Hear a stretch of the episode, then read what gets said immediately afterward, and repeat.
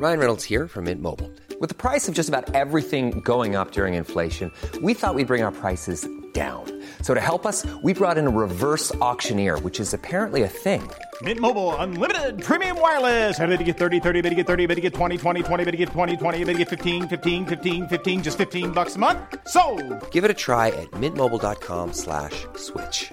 $45 upfront for three months plus taxes and fees. Promo for new customers for limited time. Unlimited more than 40 gigabytes per month. Slows. Full terms at mintmobile.com. Heraldo Media Group presenta Sergio Sarmiento y Lupita Juárez. Información veraz y oportuna con un toque personal y humano.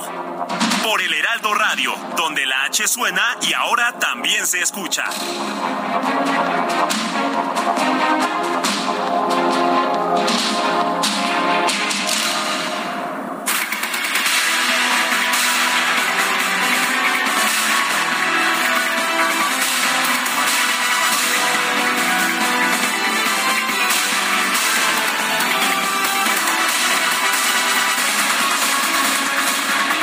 Este viernes pasado fue detenido el ex procurador general de la República, Jesús Murillo Caram. Se le acusa de varios delitos que tienen que ver con la investigación del caso Iguala. Eh, particularmente se le está acusando de delitos contra la administración de justicia, desaparición forzada, sí, se le está acusando de haber secuestrado a los estudiantes de a los estudiantes normalistas allá de, de Ayotzinapa durante esta noche del 26 al 27 de septiembre del 2014 y de tortura a quienes se han confesado culpables de haber secuestrado y ejecutado a estos estudiantes. Murillo Caram fue detenido fuera de su casa y fue trasladado al reclusorio norte. Colaboró con las autoridades sin oponer resistencia, una vez que se le informó sobre el procedimiento que se estaba llevando a cabo en su contra. Por otra parte, eh, hay una determinación preliminar. Se le ha dictado prisión preventiva a Murillo Caram, por lo menos de aquí hasta el miércoles en que ten- tendrá su primera audiencia y en que se va a determinar su situación jurídica. Mientras tanto, eh, gracias a los argumentos de la Fiscalía General de la República, que dijo que era un hombre con poder y con recursos para evadirse, no se le permitió, no se le permitió estar en libertad de aquí al próximo miércoles 24 de agosto, en que se, se llevará a cabo la primera audiencia que determinará si se le someterá o no a proceso. En la por lo tanto, Jesús Murillo Caram, ex procurador general de la República. Son las 7 de la mañana con dos minutos. Hoy es lunes 22 de agosto del 2022. Yo soy Sergio Sarmiento. Quiero darle a usted la más cordial bienvenida a El Heraldo Radio. Lo invito a quedarse con nosotros. Aquí estará, aquí estará por supuesto bien informado, pero también podrá pasar un momento agradable ya que nos gusta darle a usted el lado amable de la noticia siempre y cuando la noticia lo permita. Guadalupe Juárez, buen día. Hola, ¿qué tal? Qué gusto saludarte, Sergio Sarmiento. Buenos días para ti, amigos. Qué gusto, bienvenidos. Iniciamos una semana con mucho entusiasmo y qué bueno que ya están con nosotros empezando esta jornada informativa.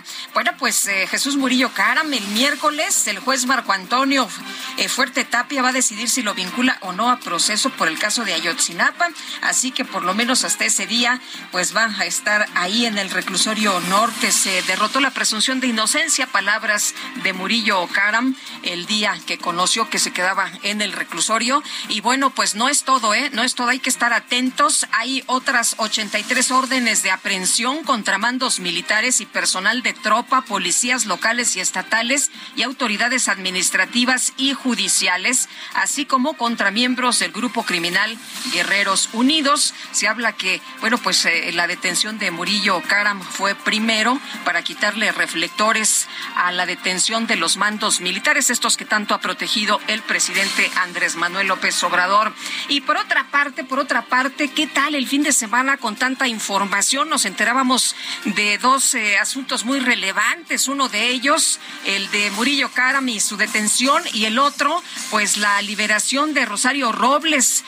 El juez Ganter Alejandro Villar Ceballos determinó modificar la medida cautelar de la exsecretaria de Desarrollo Social Rosario Robles Berlanga de prisión preventiva a presentación periódica ante la autoridad judicial. La Fiscalía General de la República confirmó el pasado viernes que el 17 de agosto se hizo la solicitud para poder conseguir el juicio en libertad con la imposición de las restricciones que la ley señalaba para estos casos en razón de que diversas enfermedades le aquejan y por motivos de su edad.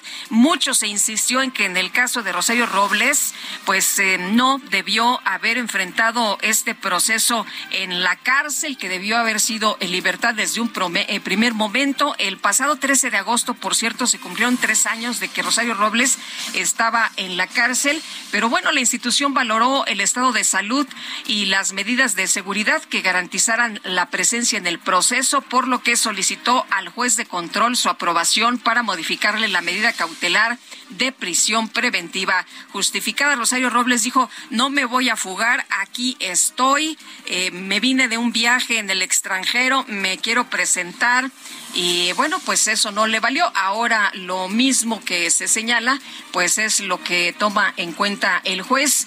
Y eh, Rosario Robles, ya en su casa el fin de semana, su hermano ya muy temprano en la madrugada enviaba una fotografía de cómo estaba junto con sus hermanos, hermanas, hija y algunos amigos y amigas ahí Rosario Robles ya en su casa de Coyoacán. Y en este fin de semana, debido a las lluvias de los últimos días en Sonora, cuando menos seis tramos carreteros se han colapsado, cientos de vehículos han quedado varados. La Coordinación Estatal de Protección Civil señaló que las afectaciones se registraron principalmente en los municipios de Empalme, Guaymas y Nacosari, todos en la región de la costa del suroeste de Sonora. Son las siete de la mañana con seis minutos.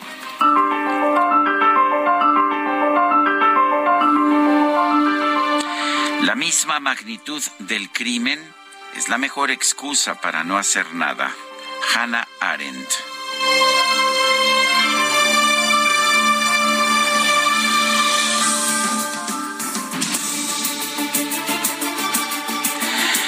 Las preguntas este viernes pasado preguntamos, ¿se aplica la justicia por igual a los políticos de la 4T y a los de oposición? Sí, nos dijo 3.4%, no 95.8%, quién sabe 0.8%. La que sigue, por favor. Y bueno, vamos a la pregunta de esta mañana que ya coloqué en mi cuenta personal de Twitter.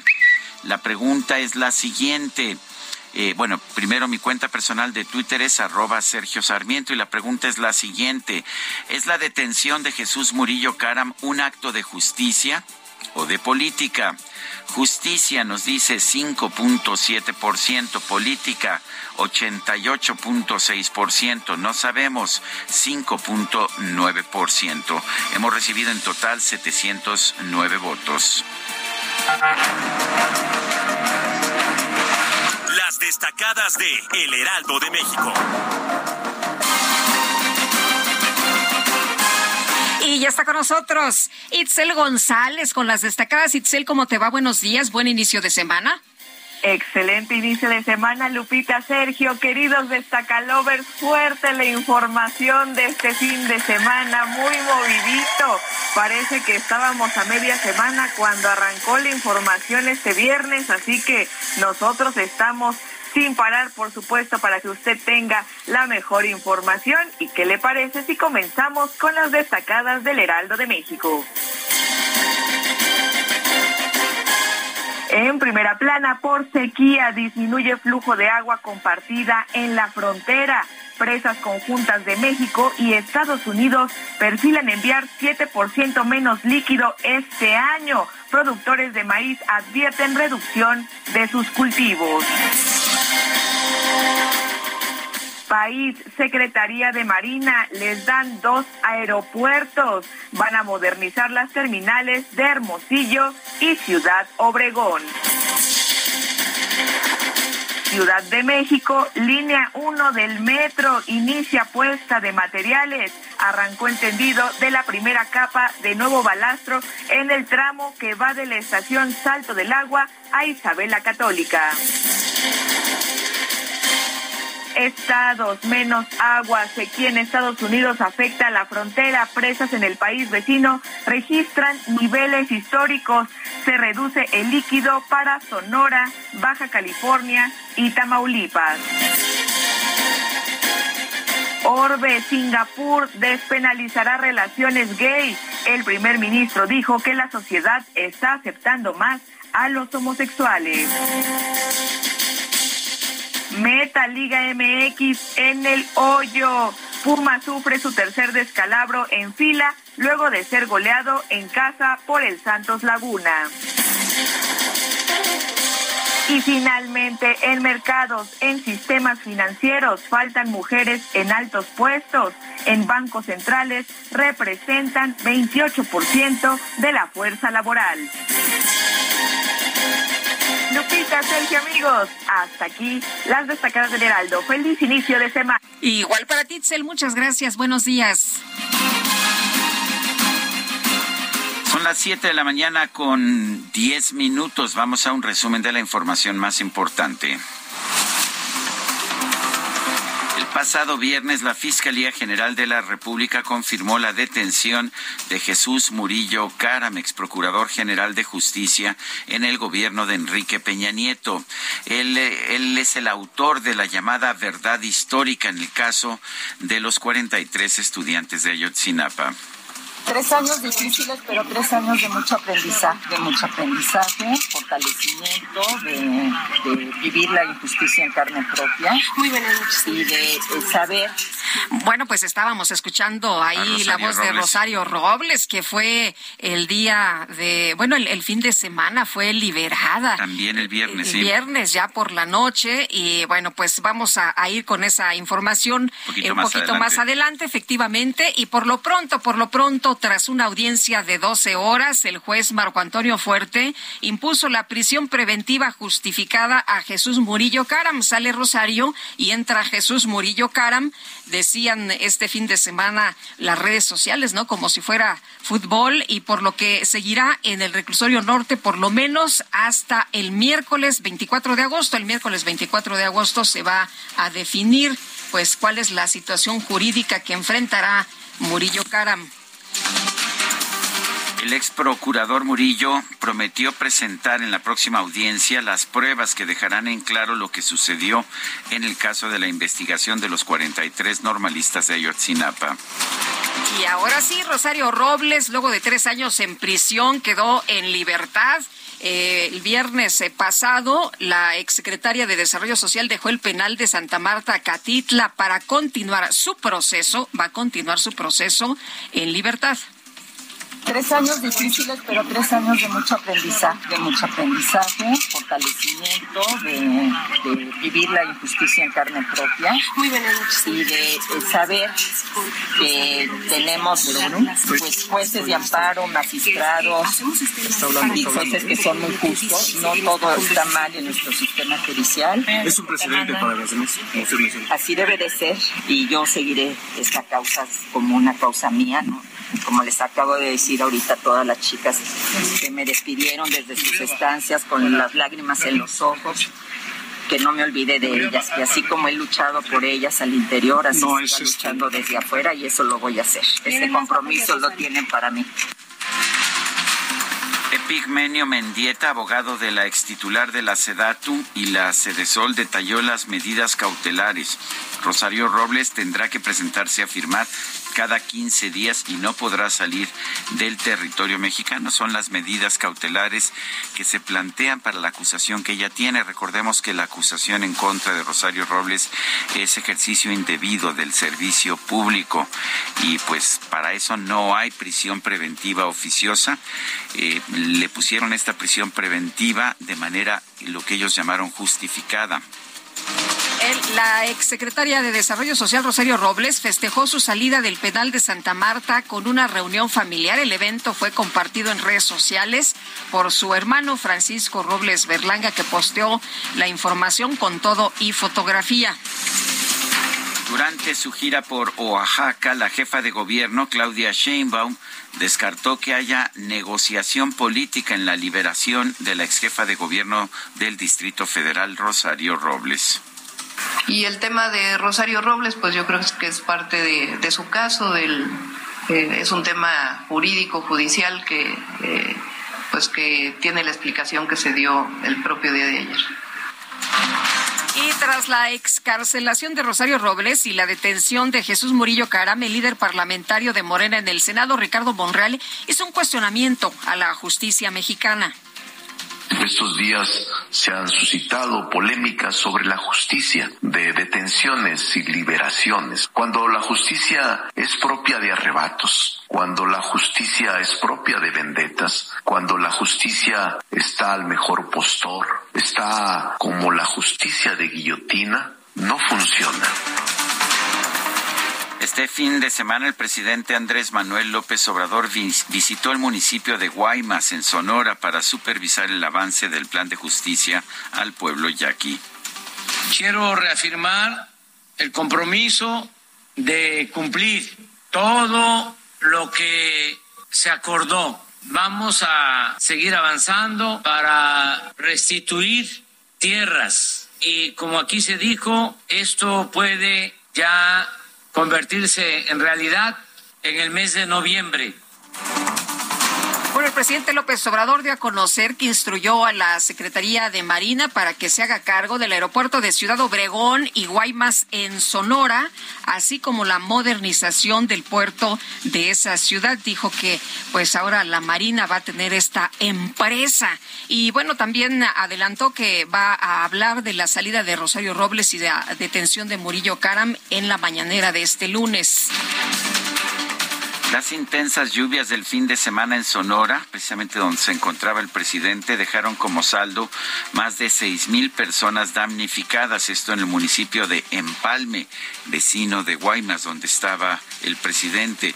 Hubo carreteras destruidas, desgajamiento de cerros, colonias inundadas y un tren, un tren que se desrieló, que se salió de las vías. En su último día de gira, el presidente envió un mensaje a los damnificados a los damnificados que no están solos, ya está actuando el ejército donde subió mucho el agua desde ayer la Marina, el Ejército, Plan Marina, Plan DN3 en auxilio de la población. Y se sigue trabajando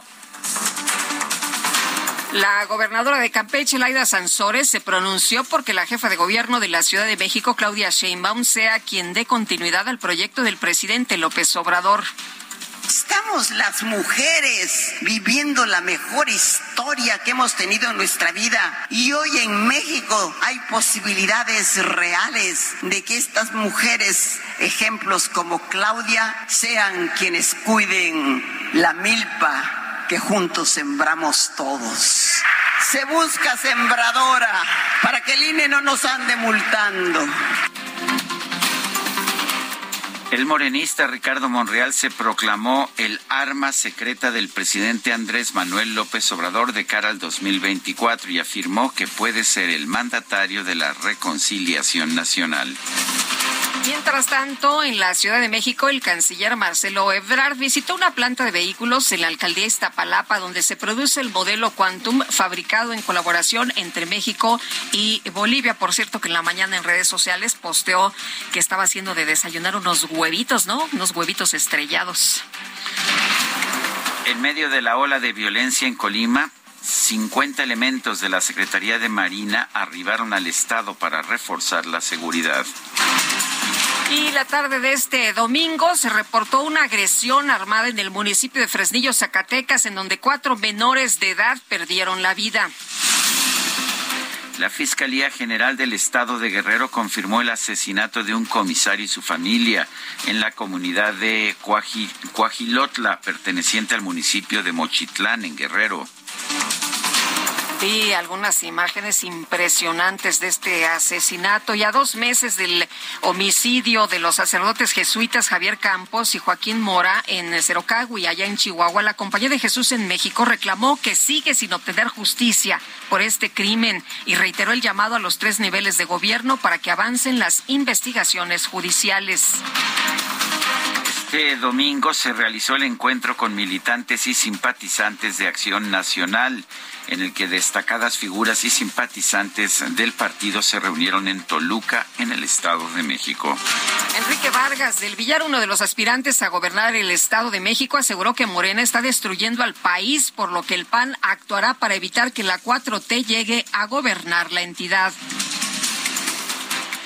El expresidente Vicente Fox envió un video para, para este encuentro. Pidió a, al Partido Acción Nacional que vaya en unidad y en alianza con otros partidos para repetir la hazaña del año 2000.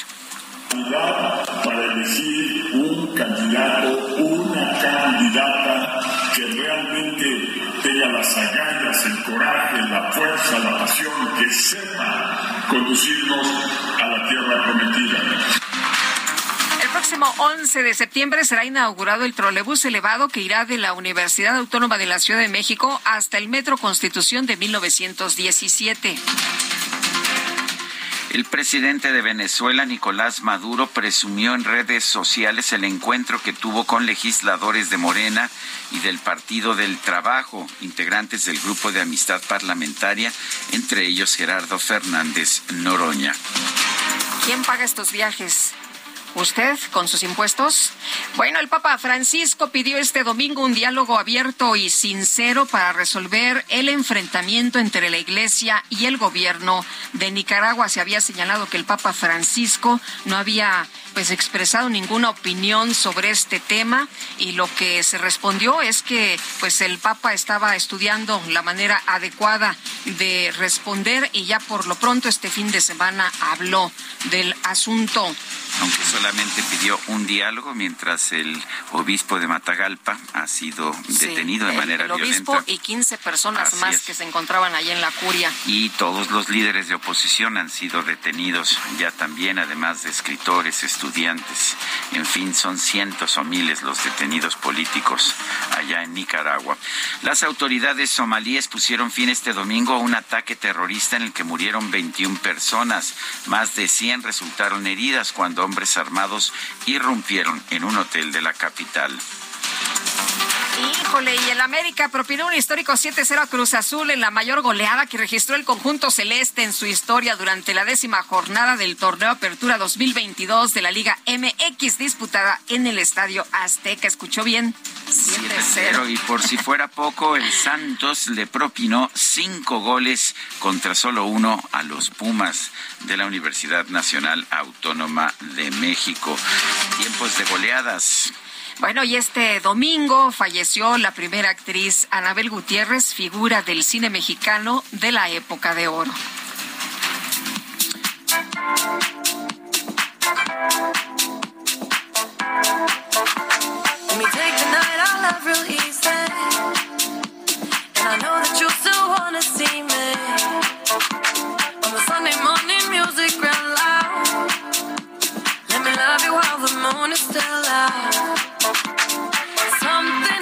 Nació el 22 de agosto de 1995, está cumpliendo 27 años.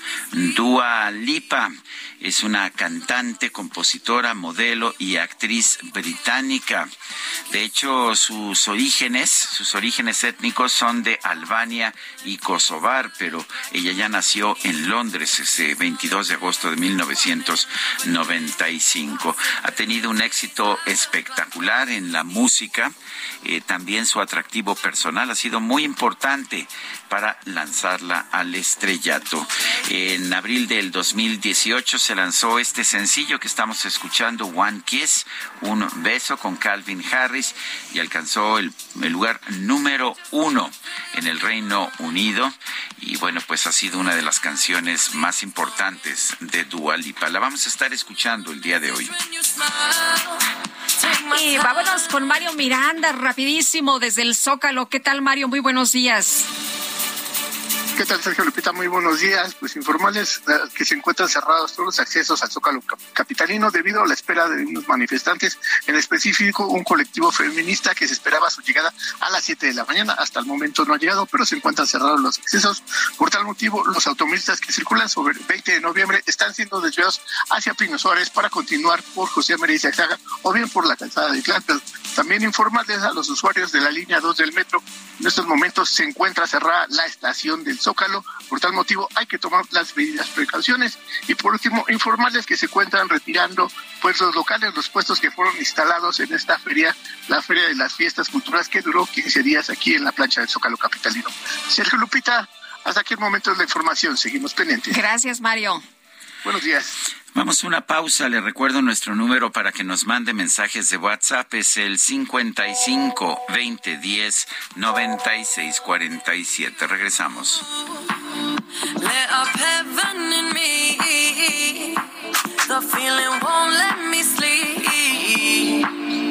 Cause I'm lost in the way you move, the way you feel. Sergio Sarmiento y Lupita Juárez quieren conocer tu opinión, tus comentarios o simplemente envía un saludo para ser más cálida esta mañana. Envía tus mensajes al WhatsApp 55 20 10 96 47.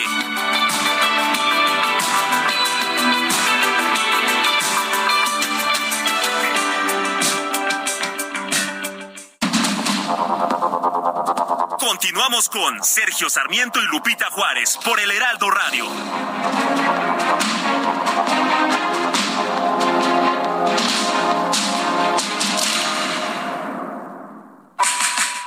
Sé parte de la fiesta del mueble y la decoración en Expo Mueble Internacional, la feria líder en América Latina. Recorre sus 60.000 metros cuadrados y encuentra la más alta calidad, variedad, diseño inmobiliario para hogar, jardín, hotel, restaurantes, para todos. La cita es del 17 al 20 de agosto en Expo Guadalajara. Regístrate sin costo en www.expomuebleinternacional.com.mx. Guadalajara, moda en mueble.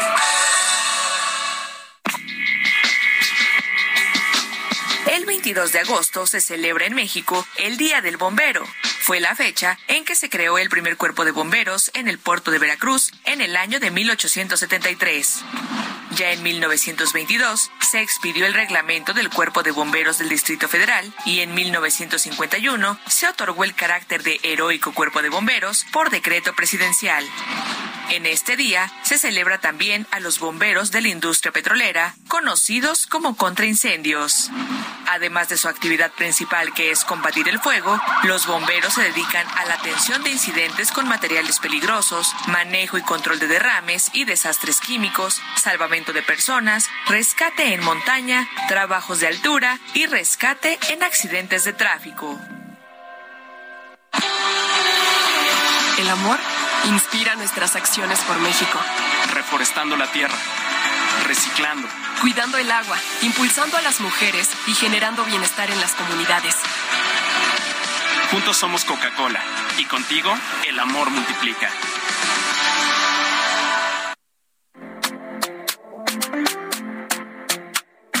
Talking in my sleep at night, making myself crazy. Out of my mind, Wrote it down and read it out, hoping it would save me. Too many times, too many times. My love, he makes it feel like nobody else, nobody else. But my love, he doesn't love me, so I tell myself, I tell myself. Seguimos escuchando interpretaciones de la cantante británica Dua Lipa. Está cumpliendo 27 años. Esto se llama New Rules, nuevas reglas. I got no rules, I count. Disfrutando de esta música para que prenda la semana, para arrancar, ya encienda los motores y empiece a todo dar. Vámonos con los mensajes del auditorio. Gracias a todos ustedes que se comunican con nosotros, que nos escriben, que nos mandan mensajes de voz. Buen inicio de semana, Sergio Lupita. Dos bombas de humo este fin de semana. Libertad a Rosario Robles y cárcel a Murillo Caram. Patadas de ahogado de este desastroso desgobierno de López. Un fuerte abrazo, Francisco 1955. Dice Rodolfo Contreras, las promesas engañan a millones en una campaña. Cumplir con acciones reales al gobernar es otra cosa. Y Gonzalo nos escribe buenos fríos días desde Temuaya, en el Estado de México. Saludos a todos nuestros cuates en el Edomex. Después de estar tres años en prisión preventiva justificada, esto quiere decir que se buscó una justificación para aplicarla, ya que la ley no lo contemplaba. Rosario Robles, la única exsecretaria acusada por la estafa maestra, salió de la cárcel este viernes a petición de su defensa y de la Fiscalía General de la República. Carlos Navarro nos tiene el reporte. Adelante, Carlos. Buenos días, Sergio Lupita. Les saludo con gusto a ustedes y al auditorio y les comento que después de 1.101 días de permanecer presa, Rosario Robles, exsecretaria de Estado de la Administración de Enrique Peña Nieto, abandonó el viernes pasado el Centro Femenil de Reinserción Social de Santa Marta, Acatitla. Fue a las 22.45 del viernes que cruzó las aduanas de esta cárcel de mujeres y se fundió en un abrazo con su hija Mariana Moguel, así como otros familiares. Escuchemos. Se hizo justicia, lo que dije desde el primer día, que yo soy inocente y estoy absolutamente dispuesta a comparecer ante las autoridades competentes, pero desde luego como tenía derecho y como tengo derecho en libertad. Y eh, pues, ¿qué les puedo decir? Han sido tres años de mucho aprendizaje, tres años en los que he conocido en carne propia la injusticia fue el pasado 17 de agosto de 2022 que Robles presentó ante la Fiscalía General de la República una solicitud de cambio de medidas cautelares. Esto para poder seguir su juicio en libertad con la imposición de las restricciones que la ley le señala para estos casos en razón de que diversas enfermedades le aquejan y por motivo de su edad. La Fiscalía valoró el estado de salud de esta persona y las medidas de seguridad que garanticen su presencia en el proceso, por lo que solicitó a un juez de control su anuencia para modificarle la medida cautelar de prisión preventiva justificada. El juez de control determinó sustituirlo en la prisión preventiva justificada e imponerle las medidas cautelares de prohibición de salir del país sin autorización, entregar su pasaporte a la Fiscalía y la presentación periódica ante esta institución para así cumplir la orden de la autoridad jurisdiccional. A Robles, cabe recordar, se le acusa por ejercicio indebido del servicio público, en su modalidad de omisión diversos dos. Por su parte, el abogado Epigmenio Mendieta aseguró que la exfuncionaria no es inocente. Escuchemos. Pues ha sido muy largo, ha sido muy largo porque para, para poder cambiar la medida cautelar, solamente la medida cautelar nos hemos llevado tres años. El proceso realmente no ha iniciado. Es bueno que me lo preguntas porque además me parece que es muy conveniente dejar claro que con esto Rosario Robles no es inocente. Rosario Robles tiene que enfrentar el proceso y tendrá que demostrar si es inocente o la declaran culpable. Pero hoy tiene la posibilidad de recabar todas las pruebas que sean necesarias para el efecto de demostrar su inocencia. Fue las 10.59 horas del viernes pasado que Rosario Robles abandonó el estacionamiento de este centro de reinserción social de Santa Marta, Catitla, para después irse con sus familiares a cenar allá en su casa en Los Reyes, Coyoacán. Sergio Lupita, la información que les tengo. Carlos Navarro, muchas gracias. Bueno, y Epigmenio Mendieta es abogado de Rosario Robles, está en la línea telefónica esta mañana. Epigmenio, qué gusto saludarte y además con estas noticias, buenos días. Lupita, Sergio, qué gusto poder saludaros a ustedes personalmente. Oye, pues seguirá el proceso en libertad Rosario Robles. Eh, ¿Consideras que debió ocurrir desde el principio de esa manera? Yo sostengo, Lupita, que la medida cautelar que se impuso a Rosario Robles desde el primer momento fue excesiva e incluso me atrevería a decirlo que arbitraria. Y podría concluir, concluir arbitraria, Lupita, porque los documentos que se utilizaron en aquel momento para justificar la medida cautelar se demostró posteriormente que habían sido documentos falsos, apócrifos, que no fueron tramitados por ella. De tal manera que si se apoyaron en documentos de esa naturaleza para restringirle la libertad, y una vez que quedó demostrado eso, pues entonces ella tendría que haber obtenido su libertad, pero no fue así.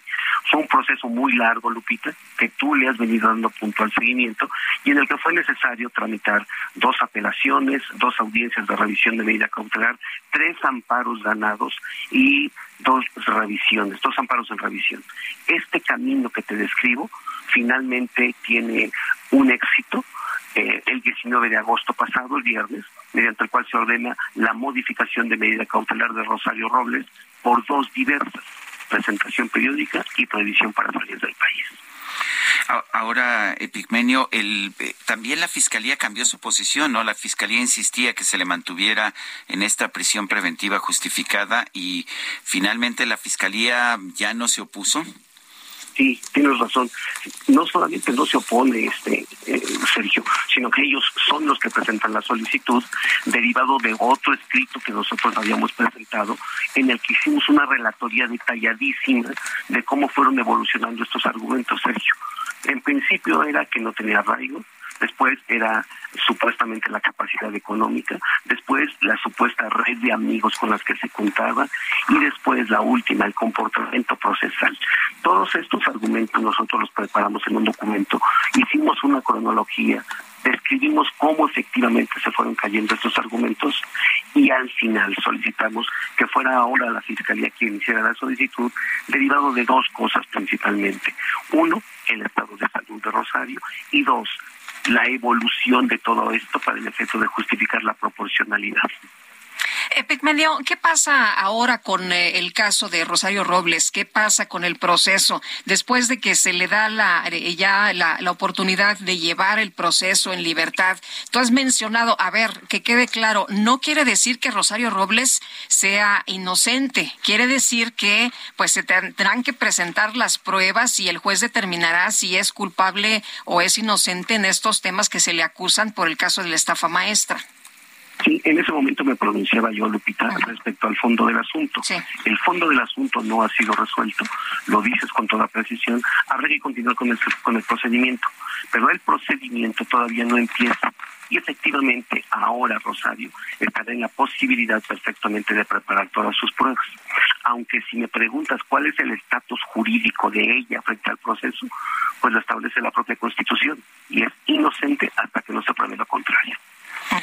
De, de hecho, eh, hemos visto una situación en que la propia Suprema Corte de Justicia está considerando la constitucionalidad de la prisión preventiva. Ya finalmente lo que ocurra no, no va a beneficiar a Rosario Robles, pero ¿cuál, es su opinión, abogado, sobre esta prisión preventiva? Qué bueno que lo toca, Sergio. Me parece que eso es un tema de la mayor relevancia. Déjame dártelo muy rápido en dos antecedentes.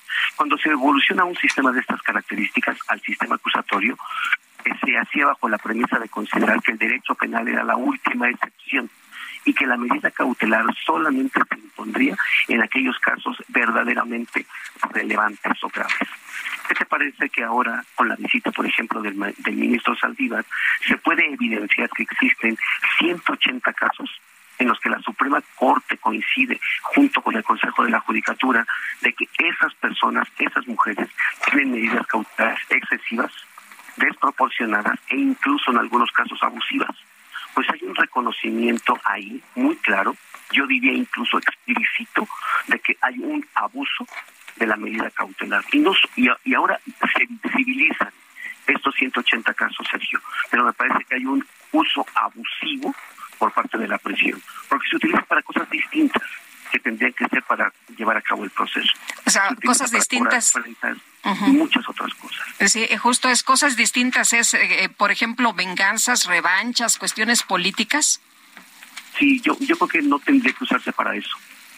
El derecho penal tiene que servir efectivamente y la prisión preventiva para evitar que la víctima sea afectada, que no se afecten a los testigos, que no se destruyan los elementos del delito, pero no tendrían que utilizarse para cobrar afrentas del pasado, ni mucho menos como revanchas políticas, porque desnaturalizas completamente la figura de un proceso penal que tendría que ser imparcial y tendría que conducirse con eh, seguridad jurídica y debido proceso. Abogado, nos dice que el juicio ni siquiera ha empezado. Esto es sorprendente después de tres años. ¿Por qué no? no ¿Por qué, ¿Por qué no ha empezado? Pues porque todavía tenemos los medios de impugnación pendientes para efectivamente decidir si el delito por el que se le pretende atribuir a Rosario Robles, en nuestro caso, está vigente o ya fue derogado. Pero no solamente es el caso de Rosario, hay muchos otros procesos en los que antes de ir al fondo hay que, hay que litigar las cuestiones accesorias. Y esas cuestiones accesorias, en el caso de Rosario, por ejemplo, por la pandemia se suspendió prácticamente un año. Ahora imagínate cómo están otras personas en esta misma condición. En el caso de Rosario, esto que tú comentas, Sergio, se hace visible, pero por la característica propia de la procesada. Pero en otros casos están exactamente igual, con estos plazos enormes y ellos siguen detenidos. Epigmenio, ¿qué pasa eh, ahora con, con, Rosario? ¿Tendrá que estar firmando cada 15 días y aparte de, de todo lo demás que, que, la tendrán que estar citando y todas estas cosas que tienen que ver con su proceso?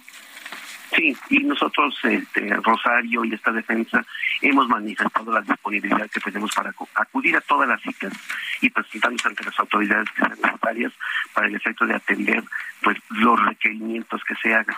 Y desde luego que tendremos que hacerlo puntualmente, porque además es una de las condiciones que ya aceptó Rosario y que por supuesto deberemos de cumplir para generar esto que se llama comportamiento procesal.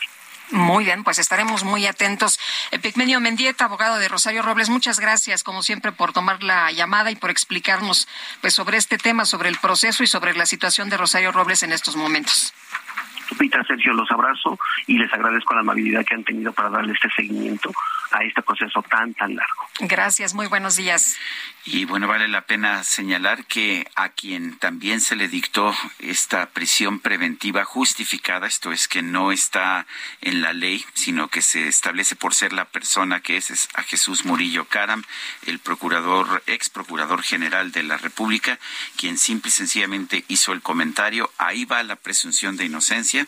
El juez se molestó por este comentario pero pues a ver, tiene toda la razón. Y lo curioso es que esta misma semana la Suprema Corte de Justicia va a determinar si la prisión preventiva es constitucional o no lo es y en qué circunstancias. Son las 7 de la mañana con 45 minutos. El presidente López Obrador lamentó esta mañana que aún no han podido rescatar a los mineros atrapados en Sabinas, Coahuila. Vamos a escucharlo. Lamentablemente todavía no hemos podido rescatar a los mineros de Sabinas, Coahuila, ya se iba avanzando, pero se tuvo la mala suerte de que se abrió otro boquete de la mina vecina que está inundada y volvieron a subir los niveles de agua pues es lo que nos señala el presidente de la República, un golpe de mala suerte que impide el rescate de los mineros. Bueno, oye Ernesto Cabral Saucedo, que es reportero que tiene dos familiares atrapados en esta mina, eh, me mandó esta madrugada información, dice que bajaron una cámara de 360 grados a pozo en el Pinabete por el barreno entre el desarrollo siniestrado y la mina Las Conchas y que no se ha informado del resultado de la incursión pero que está muy pendiente para darnos cualquier reporte. Y la semana pasada fue detenido José Bernabé Brizuela Miraz, alias El Vaca, líder del cártel independiente de Colima, aquí en la Ciudad de México. Era autor de varias amenazas de muerte en contra de la gobernadora del estado, Indira Vizcaíno. Y bueno, pues eh, después de la detención hubo muchos hechos de violencia. Vamos a platicar con la gobernadora de Colima, con Indira Vizcaíno, a quien saludamos con mucho gusto. Señora gobernadora, ¿cómo está? Buenos días. Muy buenos días, con el gusto de saludarles. Igualmente, cuéntenos, ¿cuál es la situación en estos momentos después de la detención de Bernabé Brizuela? Sabemos que hubo actos de, violencia en la entidad, que había amenazas en su contra, amenazas de muerte. Eh, ¿Cómo ve la detención y cómo está la situación en estos momentos? ¿Cómo se reporta? Bueno, sin duda la detención de José Bernabé Ales La Vaca es una detención importante para Colima como bien comentabas y como ya sabemos, era identificado como uno de los principales generadores de violencia en el Estado. Esto derivado a que eh, José Bernabé era el líder, digamos, del brazo armado del cártel de Jalisco, nueva generación en el estado de Colima. Eh, a finales de enero, principios de febrero, comenzaron a darse algunas señales y mensajes de que se estaban separando, dividiendo y creando un denominado cártel independiente de Colima o los mezcales. A partir de ahí comenzó a crecer la incidencia delictiva, particularmente en homicidios en nuestro estado de manera significativa y por lo tanto, insisto, es una detención importante para nosotros. Efectivamente, el día jueves en la noche, después de que se hizo pública su detención, durante la noche de jueves y madrugada del viernes tuvimos 11 eventos con 14 vehículos incendiados, todos vehículos que estaban estacionados en la vía pública, todos vehículos en los que no hubo eh, ninguna lesión a personas y también hubo eh, detonaciones de arma de fuego hacia las fachadas de tres comercios sin lesionados, sin personas lesionadas. Eso fue en la noche de jueves, madrugada de viernes. Nosotros nos constituimos en la Mesa Estatal de Construcción de Paz y hemos estado de manera permanente con una serie de operativos nocturnos y diurnos que esa noche permitieron detener a cuatro personas, dos de ellas que ya fueron trasladadas a la FEMDO, otras dos que por ser menores de edad vivirán este proceso en el estado de Colima. Y después de eso lo que te puedo decir es que pues efectivamente puede haber un poco de incertidumbre en la sociedad, pero los comercios están funcionando al 100%, todo está funcionando al 100%, no hemos tenido nuevos actos como, como estos de la noche del jueves y madrugada del viernes y nosotros nos mantenemos muy alertas para poder garantizar la tranquilidad y la seguridad de las y los colimenses. El día sábado y domingo recibimos eh, fuerzas federales, marinos, que llegaron a reforzar también la seguridad del estado de Colima y seguiremos en este trabajo conjunto con el Gobierno de México, con la Secretaría de Marina, con la Secretaría de la Defensa Nacional y la Guardia Nacional para poder garantizar, insisto, la tranquilidad de las y los colimenses. Entonces, aquí lo importante es que ya no ha habido actos de violencia después de estas quemas de vehículos. No, no ha habido ningún otro acto de violencia eh, siquiera similar a este. Eh, desde la noche del jueves y madrugada del viernes, pero nosotros nos mantenemos en alerta permanente. Eh, gobernadora, ¿por qué las amenazas de muerte en su contra? ¿Por, eh, ¿Cuál es la, explicación que usted le da a estos ataques?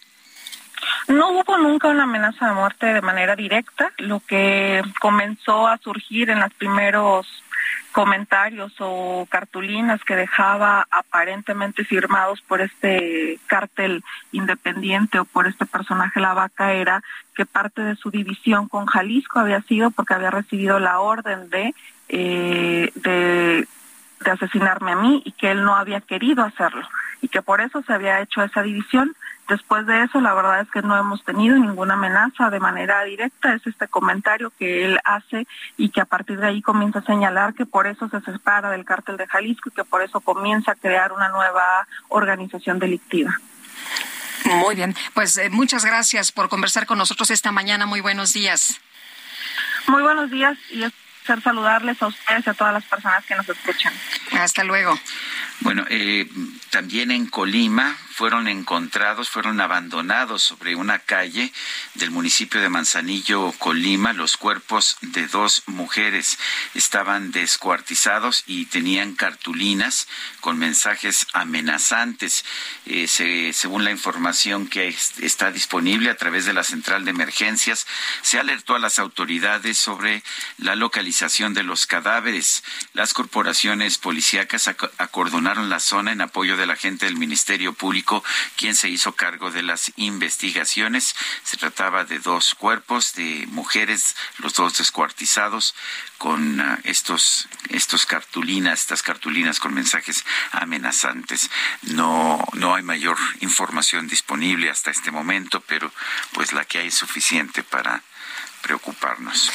Bueno, y sí que la violencia en Zacatecas, como usted sabe, un día sí y otro también, pues vemos cómo hay ataques, cómo hay muertos allá en la entidad y este fin de semana no fue la excepción. Hubo tres ataques, tengo entendido, Fanny Herrera, y en uno de ellos se asesinó a cuatro chavos, eh, a cuatro menores de edad. Cuéntanos, buenos días. Buenos días, Sergio Lupita. Pues así eh, como ustedes lo comentan, este fin de semana, pues se ejecutaron a cinco personas, de las cuales, pues Uno de ellos era menor. La tarde de este domingo se reportó primero una agresión armada en la calle Sierra de Órganos del municipio de Fresnillo, en donde cuatro personas perdieron la vida. autoridades de elementos de seguridad municipal, estatal y Guardia Nacional fueron quienes arribaron en su primera instancia a, atender este reporte que se recibió en el sistema de emergencias.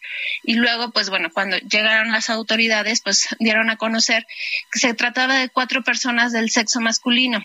Aunque las autoridades no confirmaron este si se trataba de menores de edad o no en este caso pues únicamente por este por información eh, de, ahora sí que de policías y que estaban en la zona y de vecinos se confirmaba que únicamente uno era menor de edad. Pues en, en el lugar, pues bueno, quedó bajo resguardo de peritos de la Fiscalía de, de Justicia del Estado y sin embargo, minutos después, casi media hora después, surgió una agresión también en una calle cercana al centro, al corazón del, municipio de Fresnillo, en donde dos hombres pues fueron agredidos también a balazos. Eh, uno de ellos sí murió en el, en el lugar y otro resultó únicamente herido y fue trasladado a un hospital pues a recibir atención médica. Y pues bueno, ante, ante estos dos hechos delictivos que se presentaron la tarde de este domingo, pues las autoridades realizaron un operativo acordonando Muy bien. De las zonas para buscar a los responsables. Pues Fanny, muchas gracias por el reporte. Muy buenos días. Gracias, Sergio Lupita. Buenos días. Son las siete con cincuenta y cuatro. Le recuerdo nuestro número para que nos mande mensajes de WhatsApp. Es el cincuenta y cinco veinte diez noventa y seis cuarenta y siete. Vamos a una pausa y regresamos.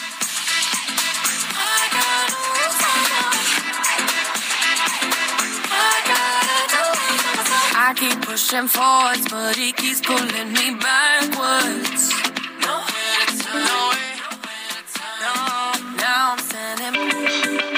Sergio Sarmiento y Lupita Juárez quieren conocer tu opinión, tus comentarios o simplemente envía un saludo para ser más cálida esta mañana. Envía tus mensajes al WhatsApp 55 20 10 96 47.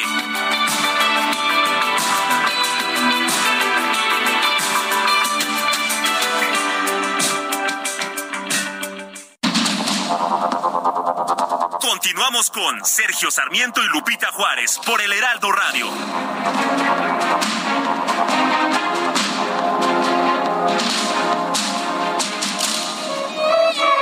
It was great at the very start. Hands on each other. Couldn't stand to be far apart. Closer the better. Now we're picking fights and slamming doors.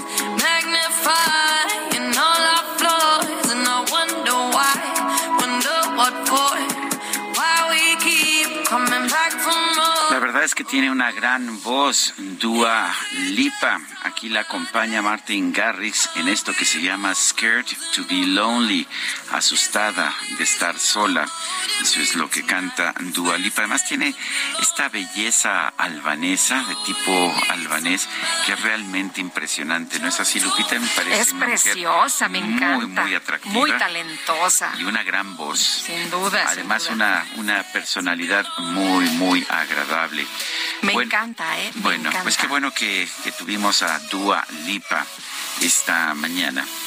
Bueno, oye, en información de último momento, quiero comentar que Omar García Harfush, como usted sabe, secretario de Seguridad de la Ciudad de México, ha rechazado la versión que él considera absurda de haber participado en una reunión para fraguar la verdad histórica y dice él en su cuenta de Twitter, ojalá quienes llevan las investigaciones detengan a quien hizo daño a los jóvenes en lugar de arruinar las vidas y reputaciones de los que sí hacemos algo por nuestro país todos los días. Así que, bueno, pues ahí está. Eh, todo el mundo mencionaba este fin de semana, no se ha pronunciado Omar García Harfush sobre estos señalamientos en los que supuestamente hubo una reunión eh, para fraguar, para maquinar este tema de la verdad histórica. Y dice García Harfush, a ver, momento, investiguen y detengan a los realmente responsables de hacer daño a estos muchachos, a los 43, no los menciona así, pero dice a los jóvenes, en lugar de arruinar vidas y reputaciones de los que sí hacemos algo por nuestro país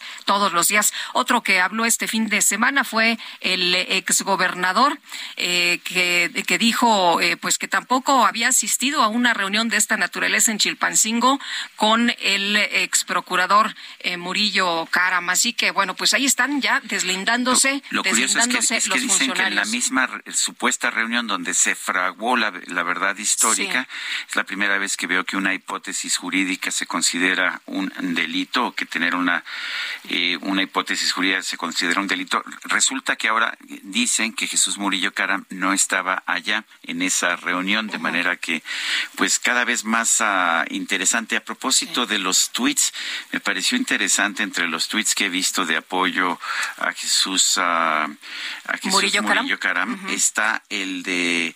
Dale. el de Nale García, el hermano, el hermano Arturo Nale, Arturo Nale García, eh, que es uh, pues un abogado de Zacatecas, además es, y hermano de Rocío. Pero además es presidente del tribunal. Eso Así que, bueno, pues es eh, eh pues, una declaración de peso y no sé si la tienes ahí, Sergio. Estaba, la estaba yo buscando, pensé que la había retuiteado, a lo mejor la tienes. Yo, la, yo la retuiteé el fin de semana y la tengo por aquí eh, a la mano y dice, conozco al licenciado Jesús Murillo Caram desde hace 30 34 años. Es un gran jurista, excelente político y excepcional ser humano. Su amplia trayectoria habla por sí misma.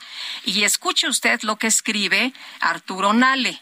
Ante la inverosímil imputación que le hace la Fiscalía debe imponerse la autonomía e independencia del Poder Judicial pues ya veremos qué pasa con esta acusación. Por lo pronto está en prisión preventiva Jesús Murillo Caram, el ex procurador general de la República, eh, antes de que empiece el juicio. El juicio, de hecho, empieza formalmente en la audiencia de imputación que tendría lugar el próximo miércoles si es que no se pide una ampliación del plazo.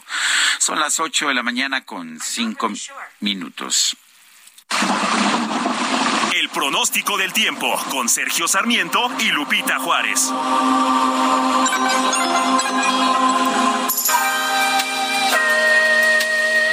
Jesús Carachure, meteorólogo del Servicio Meteorológico Nacional de la Conagua. Adelante con tu información. Hola Lupita, buenos días, buenos días eh, Sergio, muy buenos días al auditorio que nos escucha. Eh, pues eh, este día lunes iniciamos la semana con lluvias en los 32 estados de la República Mexicana. Eh, tenemos diferentes sistemas meteorológicos que estarán afectando durante las próximas 24 horas a lo largo y ancho de México. Tenemos por un lado el monzón eh, mexicano en el noroeste del país, un sistema eh, frontal en la frontera norte de México, precisamente la onda tropical número 23 frente a las costas de Jalisco y de Colima y dos canales de baja presión, uno a lo largo de la Sierra Madre Occidental y otro en el sureste de México. Esta interacción de sistemas generará precipitaciones, como te comentaba, bueno, como les eh, comentaba, a lo largo y ancho del territorio nacional. Las lluvias más importantes eh, para las próximas horas serán eh, lluvias puntuales intensas en Sinaloa, Chihuahua y Durango, lluvias muy fuertes en Sonora, Coahuila, Nayarit, Jalisco, Guerrero y Oaxaca, lluvias puntuales fuertes en Zacatecas, Colima, Michoacán y Chiapas, intervalos de chubascos en lo que es Baja California, Nuevo León, Guanajuato, Querétaro, todo lo que es la mesa central, Hidalgo, Tlaxcala, Morelos, Puebla, Estado de México, Ciudad de México, Veracruz, Cruz, Tabasco, Campeche, Yucatán y Quintana Roo y lluvias aisladas en Baja California Sur, San Luis Potosí, Aguascalientes y Tamaulipas. Como podrán eh, darse cuenta, en los 32 estados de la República habrá precipitaciones. Hay que tomar en cuenta que estamos en, pues en el periodo más eh, de, mayor precipitación a lo largo del año, que son los meses de agosto y de septiembre, y pues lo estamos viendo, ¿no? Con las lluvias de los últimos días y las lluvias que se esperan para la siguiente semana. Eh, esperamos algunas rachas de viento de 50 a 60 kilómetros por hora en Chihuahua, Coahuila, Nuevo León, San Luis Potosí, Zacatecas y Tamaulipas. Y pues otra cosa a considerar es que se mantendrán las temperaturas eh, de calurosas a muy eh, calurosas sobre estados del noroeste, norte y noreste del territorio nacional, sino las temperaturas más altas de 40 a 45 grados centígrados en Baja California, Sonora, Nuevo León, Tamaulipas y Campeche. Afortunadamente de momento no hay eh, sistemas ciclónicos que afecten algunas de nuestras de, nuestras costas y bueno pues eso ya es un poquito muy bueno, ¿no? De saber que no habrá condiciones extremas para los próximos días ni en el Océano Pacífico ni Golfo de México. Solamente las precipitaciones, pero como comentaba, hay que recordar que estamos en uno de los dos meses de mayor precipitación a lo largo del año. Ese es mi reporte desde el Servicio Meteorológico Nacional. Regresamos al estudio. Jesús Carachure, gracias. Un saludo a todos y que tengan buen inicio de semana. Igual para ti, Jesús, buenos días. Y cinco hombres fueron asesinados en la comunidad de Coajilota, perteneciente al municipio de Mochitlán, en Guerrero. Y Carlos Navarrete, tienes todos los detalles. Cuéntanos, ¿qué tal? Buenos días. Sergio Lupita, buenos días, buenos días al auditorio. Efectivamente, comentarles que cinco hombres fueron asesinados a balazos en la comunidad de Coajilota, perteneciente al municipio de Mochitlán, en la región centro de Guerrero. De acuerdo con un reporte de la Fiscalía General del Estado, agentes de esta institución, acompañados de personal de la Secretaría de la Defensa Nacional, de la Guardia Nacional y de la Policía del Estado, arribaron al lugar de los hechos aproximadamente a las cuatro de la tarde del día de ayer eh, la información establece que las autoridades se entrevistaron con una mujer quien les informó que cuatro de las cinco víctimas eran sus familiares, pues se trataba de su esposo y tres de sus hijos. Los hombres ejecutados fueron identificados como Crescencio N., esposo de la mujer que, se, que dio el testimonio, así como Guadalupe, Emilio e Irineo N., sus hijos, de los que este último era comisario de Coajilota. La quinta víctima respondía al nombre de Punciano. El reporte indica que el día sábado a las 11 de la noche ingresaron caminando a la comunidad hombres armados que vestían ropa tipo militar, quienes preguntaron por la ubicación del comisario de Cojilota. Posteriormente se escucharon varias detonaciones de arma de fuego, pero fue hasta el día de ayer que las cinco víctimas fueron encontradas sin vidas y cubiertos sus cuerpos con marihuana. Las autoridades se trasladaron al lugar para realizar las diligencias correspondientes y los cuerpos de las cinco víctimas fueron trasladadas a las instalaciones del Servicio Médico Forense en Chilpancingo. Hasta aquí mi reporte. Buen día. Gracias, gracias Carlos. Buenos días también para ti. Y como le hemos venido señalando, el viernes pasado fue detenido el ex procurador general de la República, Jesús Murillo Caram. Nayeli Roldán es reportera de Animal Político. La tenemos en la línea telefónica. Nayeli, ¿cómo estás? Buenos días. ¿Qué tal, Sergio Lupita? Muy buenos días a ustedes el auditorio. Buenos días. Nayeli, ¿cómo ves estas acusaciones? Eh, ¿Se le acusa de tortura? Yo supongo que si hubo tortura de, de algunos de los detenidos o de los asesinos confesos, de quienes confesaron de haber cometido el crimen contra los normalistas de Ayotzinapa, y él supo u ordenó la tortura, pues ahí hay una responsabilidad. Se habla también de una reunión en que se fraguó la verdad histórica. ¿Qué piensas? Claro, eh, Sergio, bueno, pues sí, todo esto ocurrió en la audiencia de este sábado, donde la Fiscalía General de la República informó a Jesús Murillo Caram de, las acusaciones, digamos, de las pruebas que tiene para eh, estas acusaciones por los delitos que, que bien mencionas. Y bueno, pues em, la Fiscalía se dedicó a em, enlistar, digamos, los elementos de prueba que tiene, entre esos justamente lo que mencionas, una, una declaración de un testigo que se apegó al criterio de oportunidad y que él eh, pues estuvo presente en una reunión de alto nivel que ocurrió dos días después de que la Procuraduría atrajo la investigación del caso Ayotzinapa y donde, según el testigo y refiere la, fiscal, pues se fraguó efectivamente la estafa maestra. Eh, y entre los asistentes, o más bien eh, quienes tomaron eh, esas, esas decisiones, esas determinaciones, estuvo Jesús Murillo Caram, entonces procurador, Tomás Herón, director de la Agencia Federal de Investigación, el entonces gobernador del estado de Guerrero, Ángel Aguirre, y el entonces delegado de la Policía Federal, Omar García Harfuch, eh, y quien ahora pues es secretario de Seguridad de la Ciudad de México. Y según el testigo, ahí decidieron eh, la manera en que maquinarían la estafa, la, perdón, la, la verdad histórica. Eh, y pues la fiscalía también insistió muchísimo en que esto que conocimos como verdad histórica en realidad se trata de un invento, de un montaje, de una mentira que eh, encabezó o que fraguó eh, Jesús Murillo Caram con ayuda de algunos subalternos, Sergio. Em, Nayeli, preguntarte cómo viste a Jesús Murillo Caram en esta, pues eh, eh, ya eh, frente al juez con estos señalamientos, al juez también regañando a, a quien pues estaba representando a la fiscalía, diciendo que no le estaban dando elementos contundentes y al final Jesús Murillo Caram pues señalando que se había afectado la presunción de inocencia, ¿no? Sí, la verdad es que esta audiencia que duró 12 horas en los los juzgados del reclusorio norte, eh, tuvo de todo, esto que mencionas, por supuesto, el juez eh, Marco Antonio Fuerte, pues regañó, prácticamente regañó a las representantes de la fiscalía eh, durante la primera parte de la audiencia y efectivamente llegó un momento, porque las fiscales, digamos, no atinaban a responder algunas preguntas de conceptos jurídicos que les estaba haciendo el juez y llegó a tal grado pues esta desesperación del juez, porque sí, sí fue bastante evidente, que les dijo que les daba unos minutos para que ordenaran sus papeles, para que ordenaran su información, eh, o de lo contrario, pues eh, avisaría a sus superiores que no habían ido preparadas a la audiencia y que no le estaban presentando información clara.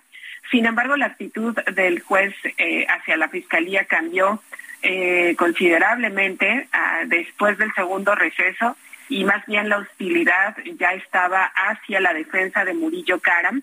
Y llegado, digamos, el momento en que la Fiscalía solicitó la medida cautelar de prisión preventiva justificada, el, juez efectivamente consideró los elementos que la Fiscalía, la Fiscalía expuso y entre ellos estaba que eh, pues Jesús Murillo Caram, de acuerdo al cargo que había tenido en la Procuraduría, pues que todavía podía tener eh, cierto poder, ciertas redes de, apoyo, de influencia, y que además también eh, su capital económico, digamos, le permitiría fugarse, esconderse en el extranjero y también probablemente incidir de alguna manera con las víctimas con los testigos o influir o afectar este proceso de investigación que se sigue actualmente por el caso Ayotzinapa y que esto significaba un riesgo procesal.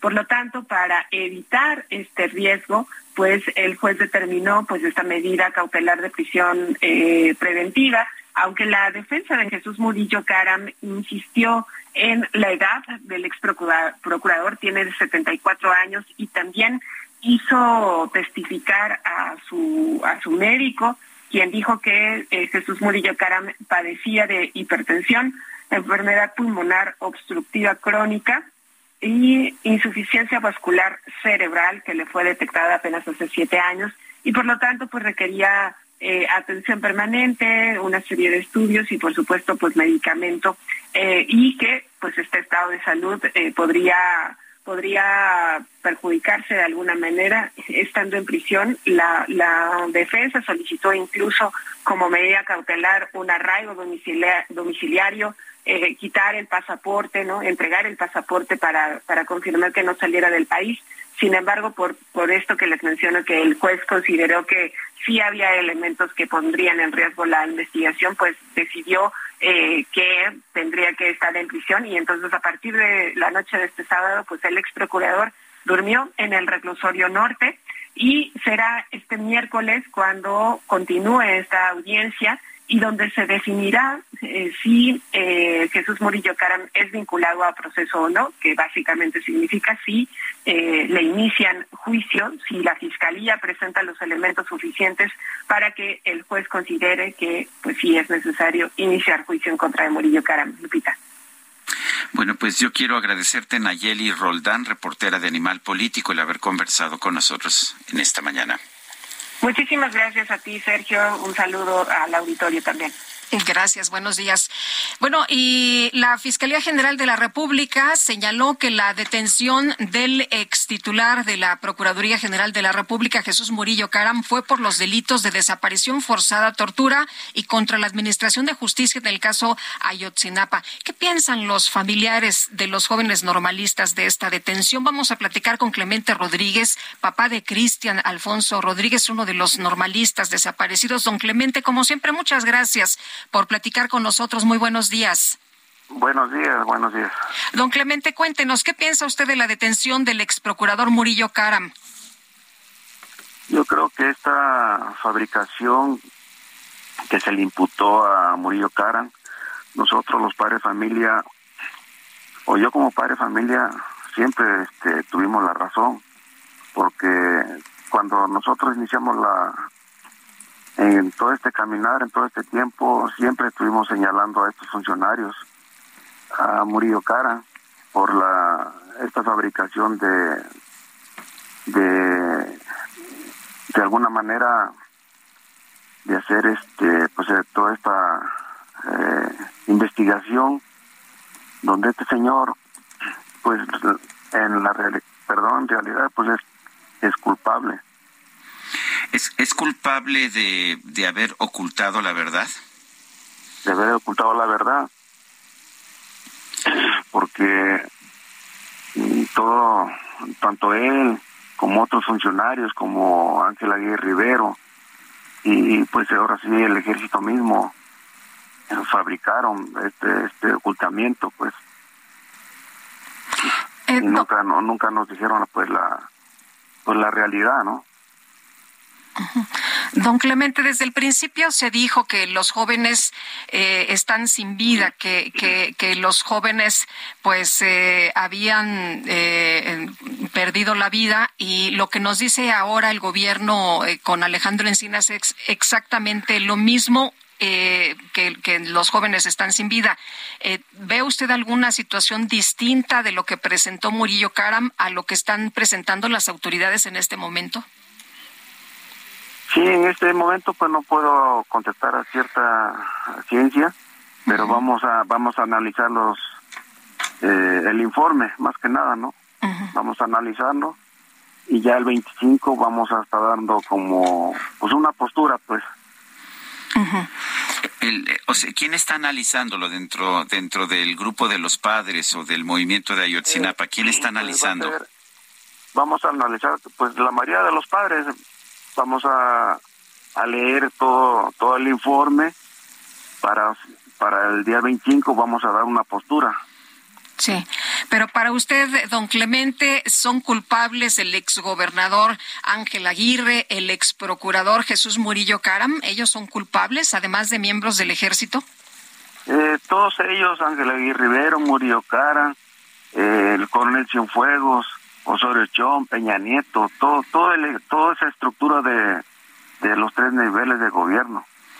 Porque pues nosotros todo este caminar siempre estuvimos señalando por omisión o por lo que sea eh, el ejército, el 41, el 27 batallón, siempre estuvimos señalando que pues que por qué no actuaron pues eh, en ayudar a los normalistas en la porque cuando era una persecución pues andaba el ejército la policía la ministerial y todos ellos. Entonces este y todo esto toda esta lucha no ha sido fácil. No ha sido fácil porque en todo este caminar eh, la misma gente de ahí de Iguala cuando nosotros fuimos y pedíamos información a la misma gente y la misma gente nos contestaba que le rindiéramos cuenta al ejército. Entonces no hay vuelta de hoja que, este señor, el conoce en fuego, pues debe estar este, tras las rejas. Pero el propio Alejandro Encinas dice que no tiene nada en contra del coronel Cienfuegos ni del expresidente Peña Nieto, del general, del general Cienfuegos ni del eh, presidente Peña Nieto. Pues él dirá todo eso, pero pues nosotros, yo, yo como padre, pues siempre en todo este caminar o, o en los mítines, pues, siempre vamos a estar señalando a este sujeto, pues, al coronel Cienfuegos, porque él es el, el mando único pues de ahí del 27 batallón. porque un soldado pues no puede actuar sin recibir una orden. O sea, las órdenes, dice usted, se recibieron desde arriba. Pues, ustedes, ustedes están satisfechos, están contentos entonces con, con la, el encarcelamiento del ex procurador Jesús Murillo Caram y lo que querrían sería que fueran detenidos más funcionarios del gobierno anterior.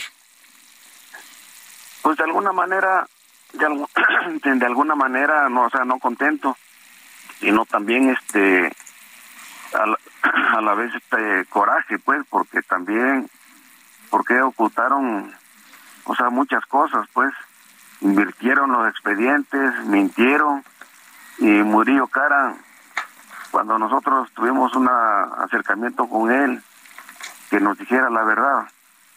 O sea, todo todo esto todo esto muchas cosas que, que escondieron, por ejemplo, fueron armando fueron armando pues ahora sí este todo todo todo esto no por ejemplo un, mes antes.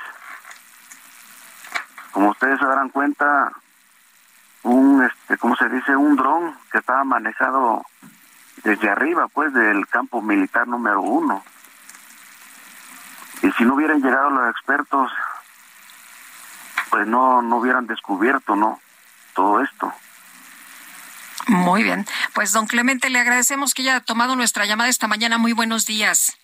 Sí, muchas gracias. Gracias a usted.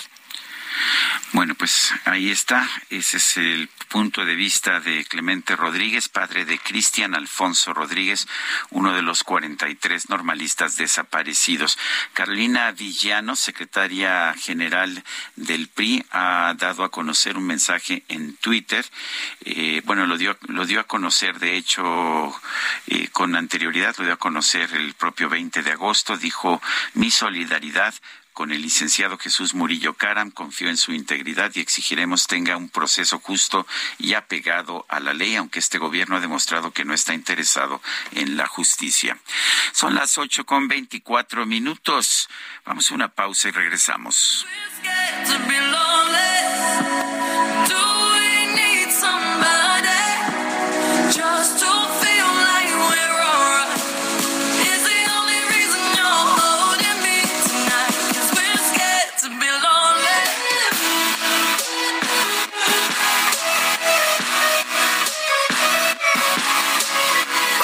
Conocer tu opinión, tus comentarios o simplemente envía un saludo para ser más cálida esta mañana.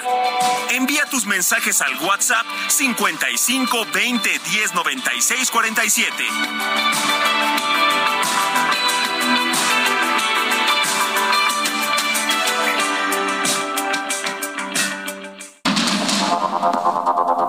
Continuamos con Sergio Sarmiento y Lupita Juárez por el Heraldo Radio.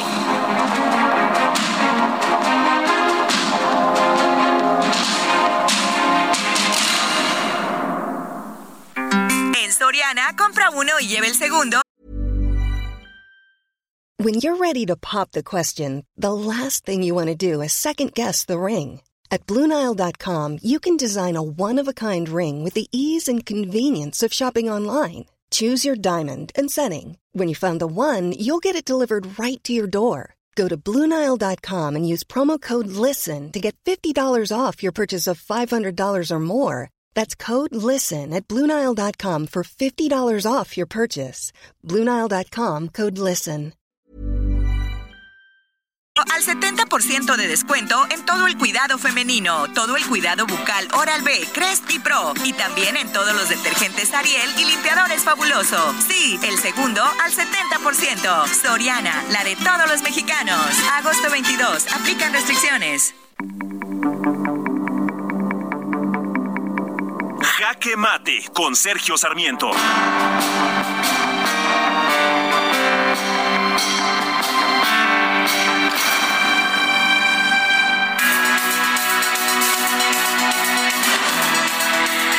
Hace unos minutos el secretario de Seguridad de la Ciudad de México, Omar García Harfush, dijo en un mensaje en Twitter, rechazo la versión absurda de haber participado en una reunión para, entre comillas, fraguar la verdad histórica.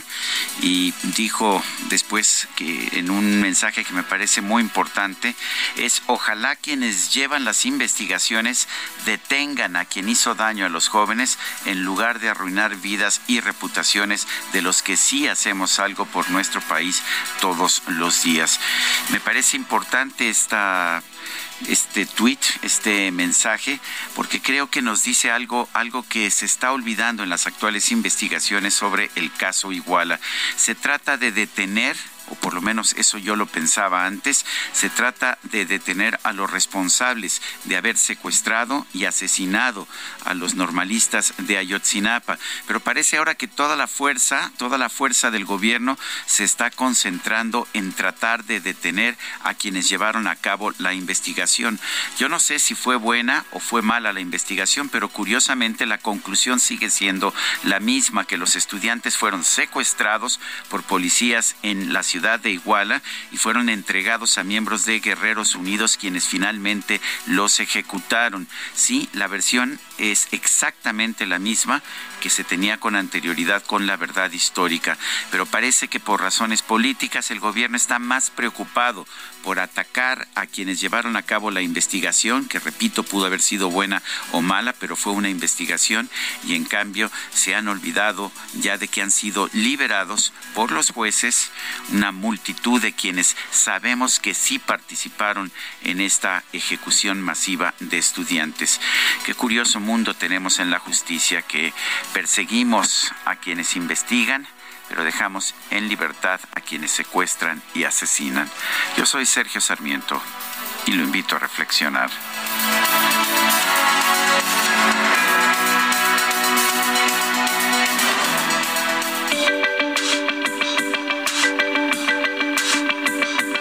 Para Sergio Sarmiento, tu opinión es importante. Escríbele a Twitter en arroba Sergio Sarmiento.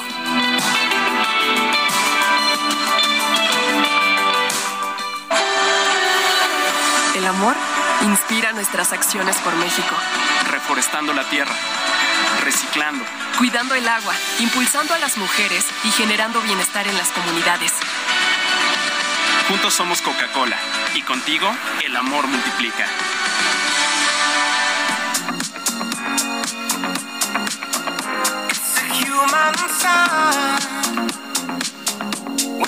Things go wrong.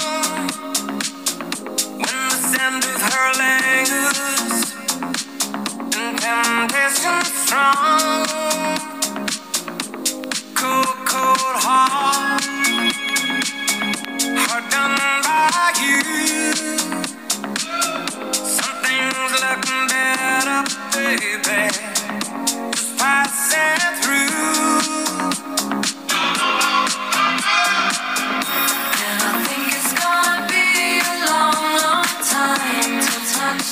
Guadalupe, que tú no tengas el corazón frío.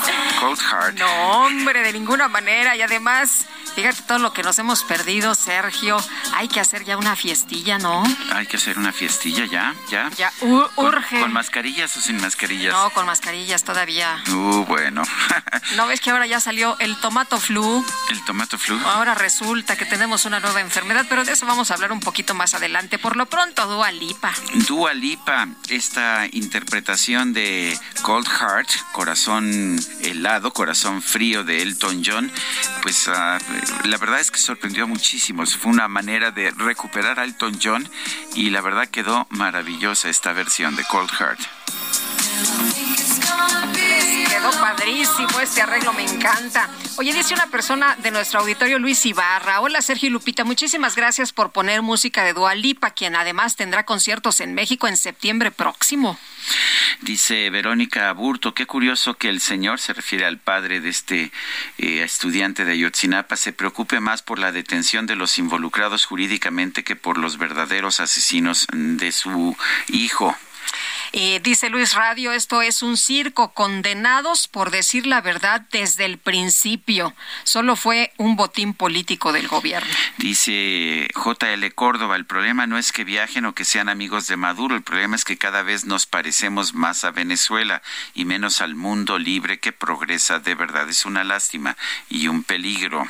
Oye, y el presidente Andrés Manuel López Obrador ah, pues se ha referido al tema del informe sobre Ayotzinapa. El presidente avala este informe, dice que el informe revela quiénes son los responsables de haber mentido y de dar una versión que no corresponde a lo sucedido. Insiste el presidente, o sea, a pesar de que se está resolviendo por una autoridad autónoma y que se está haciendo todo el proceso, insiste el presidente en decir que armaron una falsedad, incluso incluso torturando, es lo que dice el presidente de la República. Bueno, y nos dice Terci Tagle, Sergio, ¿quién conoce a la cantante que tomas como efeméride? Un día como hoy nació Claude Debussy.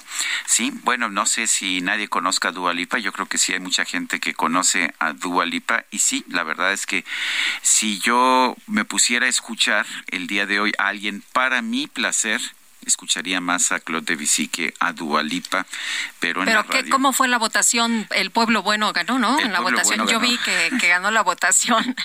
bueno, es más, fíjese que hubo un voto y ya cuando ese voto sale a la luz ya no podemos hacer absolutamente nada de la señora productora que fue la primera que votó por Dualipa. O sea que, que si no tenemos a Claude Debussy, la culpa es de la señora productora y no del señor Sarmiento. Es que piensan que aquí somos como, como el presidente de la República que, que le da línea a todos, pero no, aquí tenemos una verdadera democracia. Aquí sí. Falso. Falso. Lo que dijo Carlita fue lo que ocurrió. Así que, pero bueno, nos, nos gusta mucho a Sergio y a mí, ¿eh? La Dua Lipa, es que la verdad sí. es que sí me gusta, aunque sí reconozco que la importancia de Claude Debussy es fenomenal. Eh, de hecho, eh, también lo pudimos haber puesto el 25 de marzo y tampoco lo pusimos, No. pero sí le puedo decir que en mi casa pongo mucho más a Claude Debussy que a Dua Lipa. Bueno, ahí te va. Dice aquí una voz muy importante de la producción Sí. que en el caso de Carla es lo que diga su dedito. Ah, eso dice. Bueno, son La las ley ocho. es la ley. son las ocho con treinta y ocho. Mejor vámonos con el Químico Guerra. El Químico Guerra. Con Sergio Sarmiento y Lupita Juárez.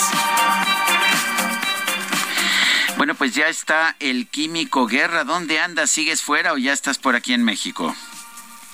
Ya estoy aquí totalmente de acuerdo en que Carla es la ley. Aunque es bastante, bastante independiente. No, muy profesional. Carla es Carla y la ley es la ley.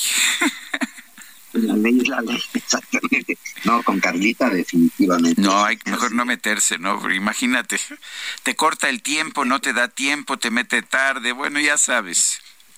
Exactamente. No, no, muy profesional. Carlita. Oigan, este, Sergio Lupita, fíjense que he platicado ya en varias ocasiones, no quiero aburrirlos, pero es un temazazo eh, sobre el hidrógeno como la fuente energética del futuro. Fíjense que he estado recapacitando y en realidad toda la energía del universo, la energía con la que yo estoy hablando ahorita con ustedes, con la que este eh, teléfono está transmitiendo hacia ustedes, que ustedes están eh, con el micrófono transmitiendo hacia todo el país, etcétera. A final de cuentas todo viene del hidrógeno. ¿Por qué? Porque el sol, a final de cuentas, es una bomba de hidrógeno. El hidrógeno, que es el elemento más abundante del universo, va a ser definitivamente nuestra salida de futuro, inclusive la energía nuclear de fusión, no la de, fu- de fisión que tenemos actualmente, sino la de fusión, que es bastante segura y limpia, proviene del hidrógeno. Bueno, uno de los desarrollos que más están avanzando en ese sentido son las celdas de combustible en las cuales en realidad no se quema nada. Son una caja llamada reactor donde entra el hidrógeno por un lado y eh, por el otro sale ahí a través de una serie de membranas, por el otro lado sale eh, un eh, sale electricidad. Eh, y esto es a través de un catalizador, con la ayuda de un catalizador, en donde el átomo de hidrógeno se separa en un protón y en un electrón. El protón se queda de un lado de la membrana y el electrón pasa al otro lado, generando electricidad. ¿no? El resultado de esta reacción es energía electromotriz y vapor de agua. Esa es la maravilla de que este tipo de energía lo que va a generar es vapor de agua, va a enriquecer con vapor de agua a la atmósfera. Pero hay un pequeño problema con la tecnología actual de las celdas de hidrógeno. el catalizador empleado hasta ahora es platino, que no es tan abundante como para soportar la adopción masiva de esta tecnología, y la piedra de toque de esta disyuntiva está en obtener más energía con menos platino, porque el platino se puede convertir, ya saben, ¿se acuerdan de la discusión hace poco de litio, no? Con la cuestión de las baterías, precisamente para la cuestión de la movilidad eléctrica. Bueno, si avanza mucho lo de las celdas de combustible, pues tendríamos un problema con el platino. Pues fíjense que ahora un equipo de investigadores de la Universidad de California, de la Universidad de California en Los Ángeles, liderados por el doctor Yu Wang, jefe del Departamento de Ciencias de Materiales e Ingeniería y miembro del Instituto de Nanosistemas, acaban de publicar recientemente en Nature Nanotechnology, la parte de la gran revista británica Nature, ¿verdad?, dedicada a la nanotecnología. Un extraordinario trabajo, Sergio Lupita, que resuelve esta disyuntiva. En él describe este equipo cómo pudieron desarrollar una aleación de alto desempeño hecha de platino y cobalto. Micronizaron esta aleación en partículas minúsculas de 3 nanómetros de diámetro, de ahí toda la acción nano, y enterraron cada una de esas, o eh, englobaron o metieron, digamos, cada una de esas partículas en un microsaco de grafeno. Y ahí les va obtuvieron 75% más actividad catalítica y ¿qué creen? 65% más poder energético. No solamente eh, lo que era la intención de ellos, reducir la participación del platino para no depender tanto del platino y no tener ese obstáculo, pero a la hora de hacer esto obtuvieron 65% más de poder energético. Escribe el doctor Wang. Este descubrimiento incluyó algo de serendipia sabíamos a través del modelaje en el diseño del experimento que íbamos a obtener, digamos, un buen resultado, pero nunca nos imaginábamos estos resultados extraordinarios. ¿Qué es la serendipia? Es el hallazgo valioso que se produce de manera accidental o casual. Por ejemplo, Sergio Lupita, el descubrimiento de la penicilina o eh, eh, eh, fue una serendipia. También el descubrimiento de la radioactividad con Becquerel, la llave, ¿se acuerdan? Y la película esta fotográfica, que no se esperaba y eh, con un efecto sobre la humanidad verdaderamente extraordinario. Esto que están publicando estos investigadores de la Universidad de California va a revolucionar completamente la entrada masiva del hidrógeno como nuestra fuente principal de energía. Aquí me preocupa un poco que va a haber inmediatamente voz que van a decir, ah, vamos a crear el hidrógeno mix para tener el control absoluto del hidrógeno, pero no se va a poder porque el hidrógeno, como decía yo, es el elemento más abundante del universo, muy bien, pues Químico Guerra, gracias por, por esta reflexión. Estaremos en contacto mañana. Claro que sí. Lupita, muy buenos días. Igual para ti, Químico, buenos días. Son las 8 con 43. En este espacio, Epigmenio Mendieta, abogado de Rosario Robles, aclaró que el estatus jurídico de Rosario es inocente hasta que no se demuestre lo contrario el fondo del asunto no ha sido resuelto, lo dices con toda precisión, pero el procedimiento todavía no empieza. Y efectivamente ahora Rosario estará en la posibilidad perfectamente de preparar todas sus pruebas. Aunque si me preguntas cuál es el estatus jurídico de ella frente al proceso, pues lo establece la propia Constitución. Y es en la conferencia matutina, la Coordinadora Nacional de Protección Civil, Laura Velázquez, reiteró que las empresas extranjeras coinciden en que el trabajo de rescate de los mineros en Sabinas, en Coahuila, es adecuado. Eh, a petición de las familias se solicitó a través de la Cancillería eh, entes de alto nivel técnico a nivel internacional, eh, quienes han validado las acciones que se han implementado a la fecha. Estas dos empresas, tanto de Estados Unidos como de Alemania, nos han entregado ya su opinión a, a su trabajo realizado en esta mina, en donde se validan según la encuesta nacional de empresas constructoras del Instituto Nacional de Estadística y Geografía, el INEGI, el valor de la construcción creció 6.8% durante junio pasado, el mejor resultado en los últimos cinco meses. Un deslizamiento de tierra derrumbó el techo de un santuario chiita en el centro de Irak el fin de semana y mató al menos a siete personas, incluido un menor de edad.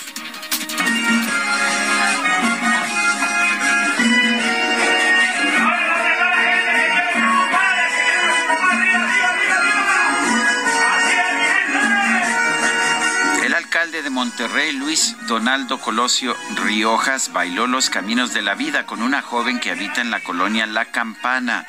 En el evento realizado en homenaje a Celso Piña, el alcalde dejó la seriedad y comenzó a bailar cumbia alrededor de un círculo de jóvenes y medios de comunicación, luciendo sus mejores pasos.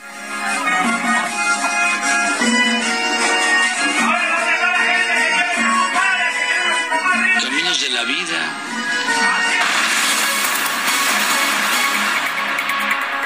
Bueno, y seguimos con la información. El Congreso eh, de la Ciudad de México aprobó el acuerdo de la Junta de Coordinación Política para que se nombrara a Aldo Fernando Peña Pauletti como titular de la Contraloría General de la Auditoría Superior de la Ciudad de México.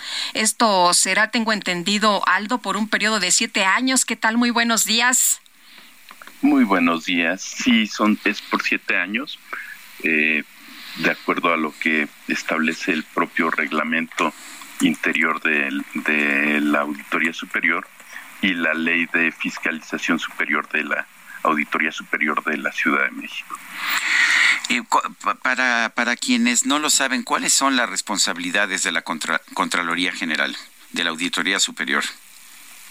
Bueno, es eh, eh, hay que referirse primero a las facultades de la Auditoría Superior, que son eh, aprobar la cuenta pública de la Ciudad de México. Son facultades establecidas en el 122 constitucional y el 74 de la misma constitución, que es aprobar el ejercicio del el gasto público precisamente. Habrá un contralor general en la Auditoría Superior que vigilará que efectivamente la auditoría cumpla con esas funciones, que es que el gasto se ejercite o se ejerza, mejor dicho, eh, eh, con la debida legalidad, oportunidad, responsabilidad y eh, cumpla con el destino y que al que está destina, destinado, sí, en efecto. habrá auditorías, habrá procedimientos de legalidad cuando así se detecte alguna falta de algún servidor de la auditoría y se dará vista al director general de asuntos jurídicos para que realice lo conducente. Eh, Aldo, eh, tengo entendido que ya habías eh, participado en otras direcciones de contralorías desde el Distrito Federal. ¿Esto es así?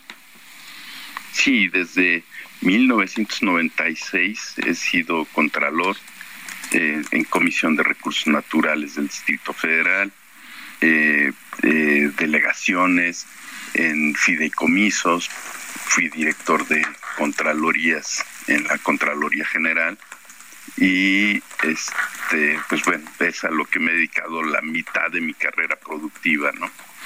¿Y, y cuándo, cuándo asumes el cargo y cuánto dura, cuánto dura la responsabilidad? Eh, es un nombramiento por siete años. Mañana eh, firmo el acto de entrega-recepción, que es el acto administrativo formal por el cual se entra en funciones y eh, legalmente eh, se inicia eh, el, trabajo de, de Contralor General. Dura siete años, así lo establece la propia ley. Muy bien, pues Aldo, muchas gracias por conversar con nosotros esta mañana. Muy buenos días. Muchas gracias a ustedes y les agradezco mucho y un saludo a su público. Gracias, hasta luego.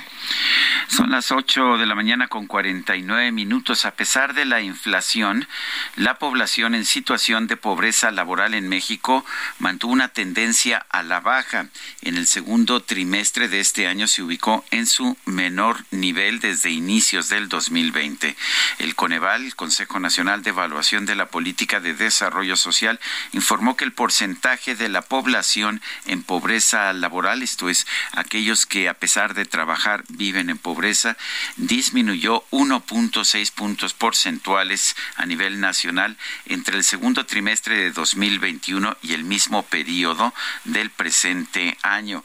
Bajó de 39.9% a 38.3%. La disminución se debe principalmente a un mayor número de personas ocupadas que abona al aumento del ingreso disponible en los hogares.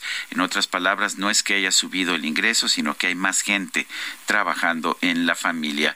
La dependencia señaló que el incremento en la ocupación se concentra en empleos cuyo rango salarial se encuentra en menos de un salario mínimo. El ingreso laboral real per cápita subió 4.8% anual al pasar de 2.747.68 a 2.880.91. Eh, hubo un aumento en el número de ocupados de 2.2 millones de personas. Eh, interesante, el ingreso laboral real per cápita es de 2.880.91, porque el sueldo mínimo anda por los 5.000, me parece, ¿no? O sea, estamos hablando que eh, la gente que está trabajando ahora gana menos que el salario mínimo. Son las 8 de la mañana con 51 minutos. Los especiales de la silla rota. Y Jorge Ramos, periodista de La Silla Rota, ¿qué nos invitas a leer esta mañana? Muy buenos días. Muy buenos días, Lupita, Sergio, auditorio. Oigan, no sé si ustedes hayan estado recientemente o hace un tiempo en las eh, playas tan bellas de la Riviera Maya, Cancún, eh, y pues visto el tema, el problema del sargazo, no sé si ustedes lo hayan visto. ¿Cómo no? Muy, muy terrible muy terrible eh, y bueno, pues el gobierno, tanto el estatal como el federal, le han venido dando vuelta al, asunto, metieron a la Secretaría de Marina a que coadyuvara para la limpieza de las playas, en fin, todo eso que hemos visto. Y, bueno, hay dos palabritas que el gobierno no ha querido pronunciar. Y bueno, en la Sierra estamos dando cuenta en un reportaje de documentos de la Secretaría de Marina están alertando así con todas sus letras, están diciendo que el sargazo es un problema que se está convirtiendo en un desastre natural. Eso es lo que está diciendo la Secretaría de Marina, hace todo un eh, análisis eh, de los de, lo, de los daños al ecosistema, habla con toda claridad del, de cómo se está afectando al ecosistema, a todos estos eh, lugares tan, tan bonitos y, los animales, la flora, la fauna que se está dañando y bueno, pues le está diciendo al gobierno federal que esto ya se está convirtiendo, dice textualmente, en un desastre natural. Vamos a ver si eh, las autoridades, la Secretaría del Medio Ambiente, eh, pues escuchan este llamado de alerta que está haciendo la Secretaría de Marina a solicitar recursos meses, pues por lo menos le ayuden para que compre eh, estas mallas que están utilizando para el bloqueo del sargazo, Lupita. Oye, le quita la belleza a las playas, la gente no se puede meter, el olor es insoportable, nos quita la oportunidad de turismo y también, como decías, no, el daño ecológico severo que, representa también es muy, muy grave. Y bueno, pues parece que que hay eh, intereses en, en, otras cosas que, que en esto que pues vale mucho la pena resolver. Así es, así es, y todo lo que mencionas, justamente la Secretaría de Marina también lo alerta. Dice que eh, pues, los, olores, eh, el, el, daño, lo horrible que se ve, pues afecta evidentemente también al turismo. Pido Jorge, muchas gracias. Buenos días. Muy buenos días. Bueno, el académico John Ackerman anunció la presentación de un juicio masivo para solicitar la anulación del proceso electoral interno de Morena ante el cúmulo de irregularidades denunciadas. Dijo que ante el desprecio de la dirigencia encabezada por Mario Delgado, llegó la hora de que los militantes tomen la, la situación en sus manos. 8 de la mañana con 54 minutos. Regresamos.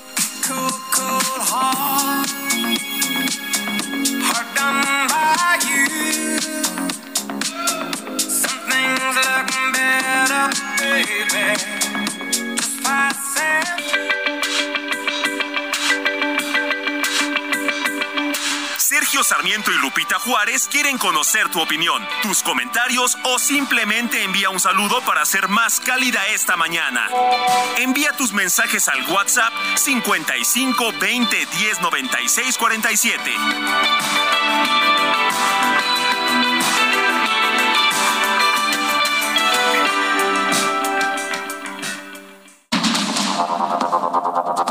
Continuamos con Sergio Sarmiento y Lupita Juárez por el Heraldo Radio.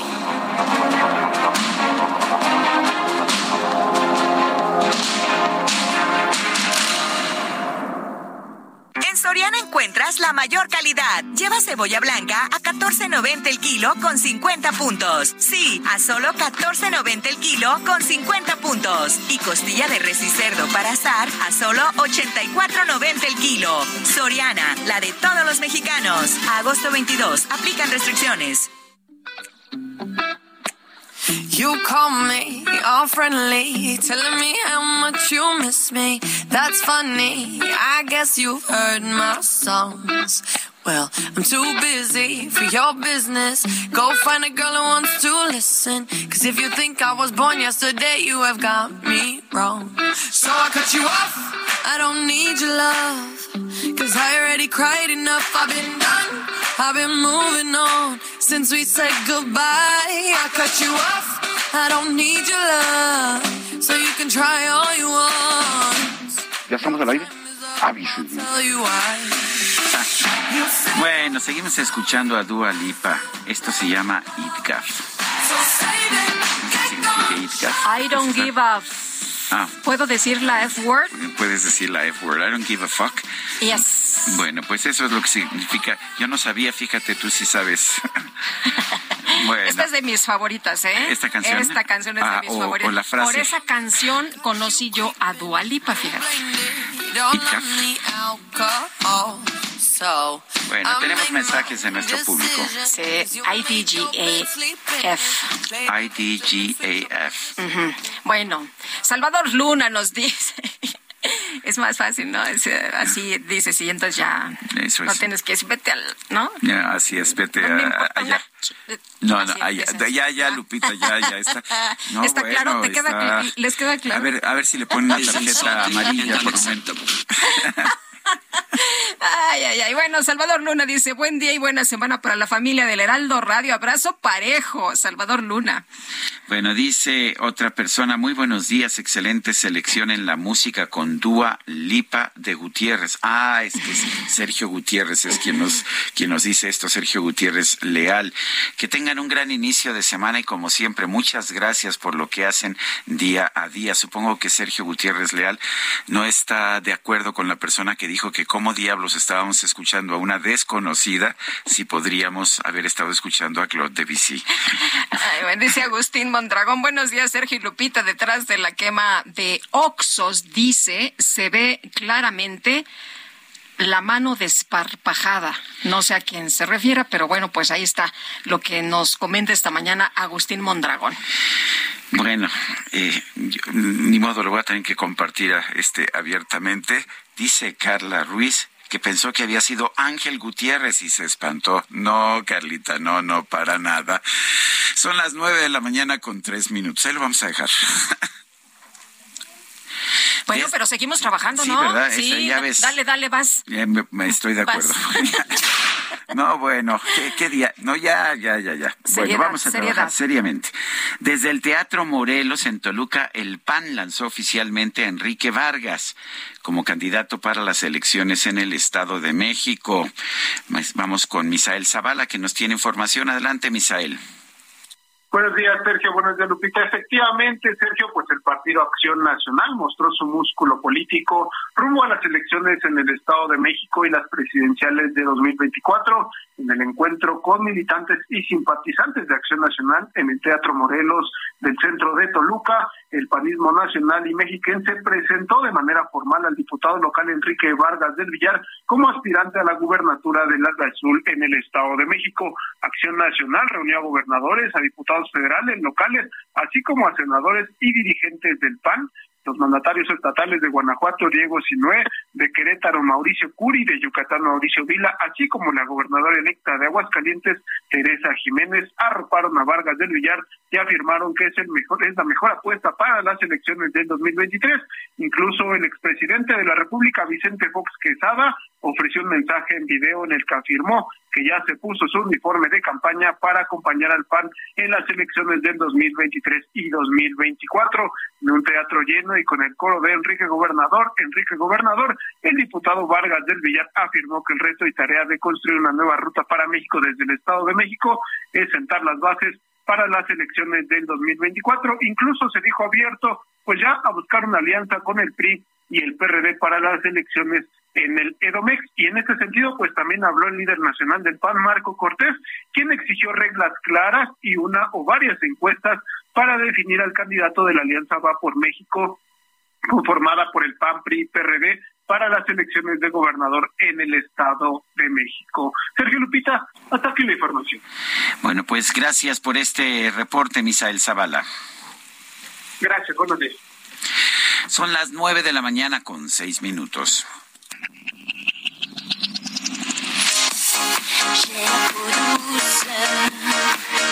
¿Qué tal amigos y amigas? Tus oídos tendrán una experiencia sobrenatural. La micro deportiva. ¡Oh, la la, chulada! Es sin miedo al éxito, papi.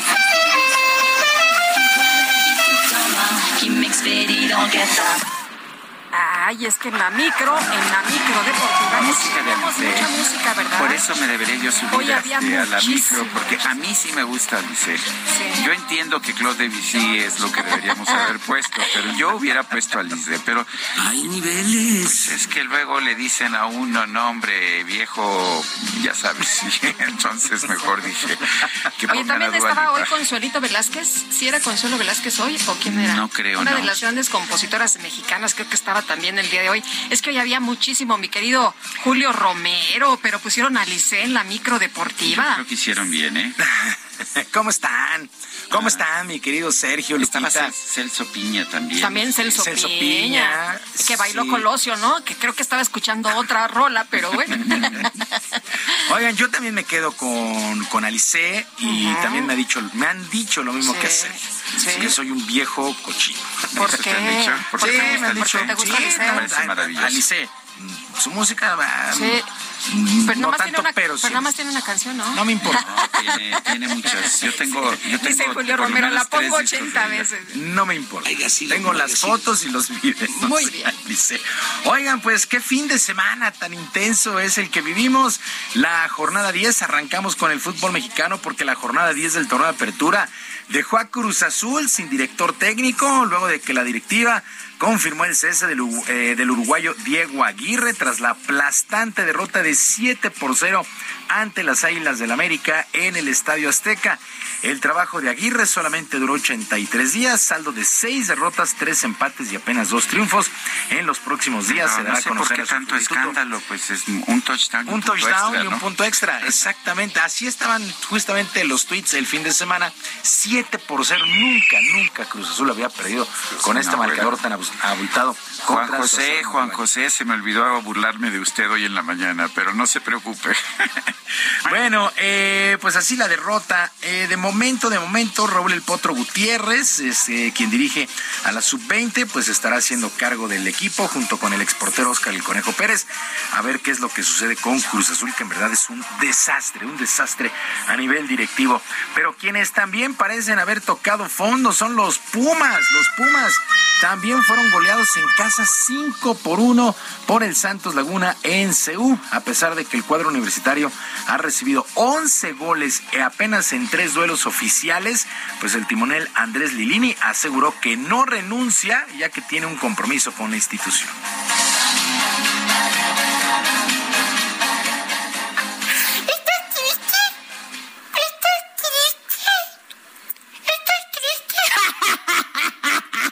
Tampoco soy un, ignorante, tampoco soy un, un, des- un desalmado ni un mercenario. No se me pasó por la cabeza renunciar porque no quiero dejar a este grupo a la deriva. Seguramente lo más fácil es decir chao, gracias por todo y, poner a mucha gente contenta y que venga otro entrenador. Eh, no, no se me pasó por la cabeza porque soy bastante duro conmigo mismo. Bueno, en fin, sí, sí estamos tristes, sí estamos tristes los Pumas, sí, estamos pasando por una mala racha a pesar de Dani Alves. Sí, bueno, fin de semana de goleadas, ¿no? Sí, sí, la verdad, y de burlas, porque con- continúan, no nos han... Te siguen, te siguen. Yo, yo dije, llego a, Metiendo presión aquí. llego a mi casa. Pero ganó el Betis, ¿eh? Eh, lo- lo- eso vamos, este, dije, voy a mi casa, ¿no? Este, voy a llegar con, con, con la cuatitud y mira, cómo lo reciben. No, ya sabes, Pero no, bueno. no hubo, no hubo simpatía, no hubo solidaridad. No hubo misericordia. No, bueno, y están divertidísimos. Bueno, resultados completos de esta jornada 10. El Necaxa perdió 4 por 0 ante las Chivas. Otro. Las Chivas que no habían metido gol siquiera, pues se destaparon con 4. Querétaro 2 por 0 sobre Cholos. Atlas empató 1 con Puebla. El Clásico Regio 0 por 0 Monterrey y Tigres. Mazatlán y Juárez 1 por 1. Pachuca venció 1 por 0 a León. Y el San Luis, el San Luis le pegó 1 por 0 al Toluca. Le pegó 1 por 0 al Toluca. Y a pesar del descalabro, el San Luis Ah. al Toluca. Bueno, a pesar del descalabro, Ignacio Ambriz, quien es el técnico de los choriceros, toma con calma este revés, esperando que en la doble jornada retomen el camino del triunfo.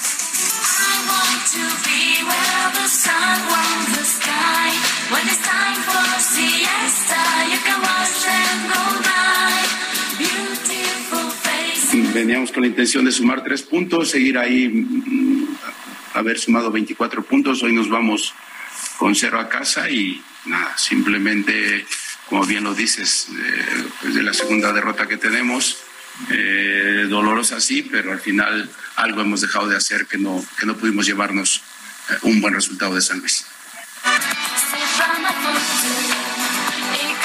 Bueno, hay actividad, actividad a media semana y la tabla, el líder general es Monterrey, que tiene 21 puntos, lo mismo que Toluca en el segundo sitio, Tigres tiene 19 en el tercero, América ya es cuarto de la general con 16 unidades, el Santos Laguna también llegó a 16 puntos en el quinto lugar, es el top 5, jornada 2 allá en España y efectivamente el Betis, el Betis le pegó 2 por 1 al Mallorca, el Betis ha tenido un buen, buen trabajo. ¿Ya, ya viste la tabla? Sí. Yo entiendo sí. que nada más van dos juegos, pero ya viste quiénes están en primer lugar. Sí, sí, sí, pero además es eh, eh, no es de esta temporada ni de estos seis meses.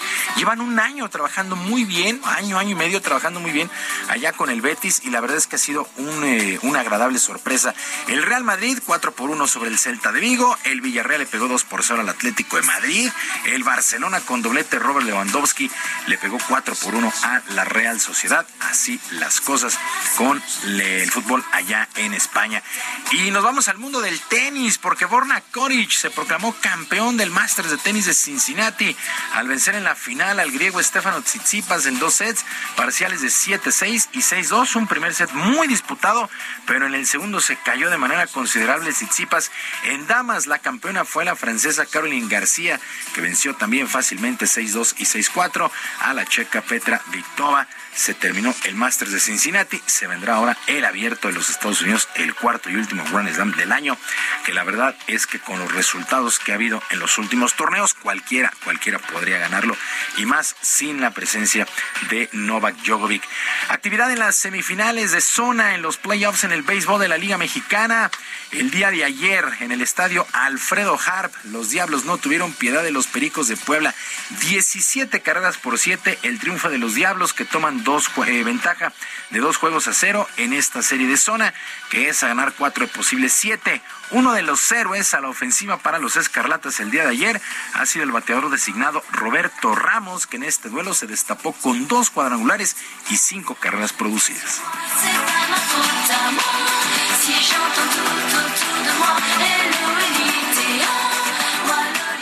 Claro, tenemos una gran ofensiva. Ya en días anteriores, creo que lo más importante es que todos los días ahora sí que alguien se pone la capa, ¿no?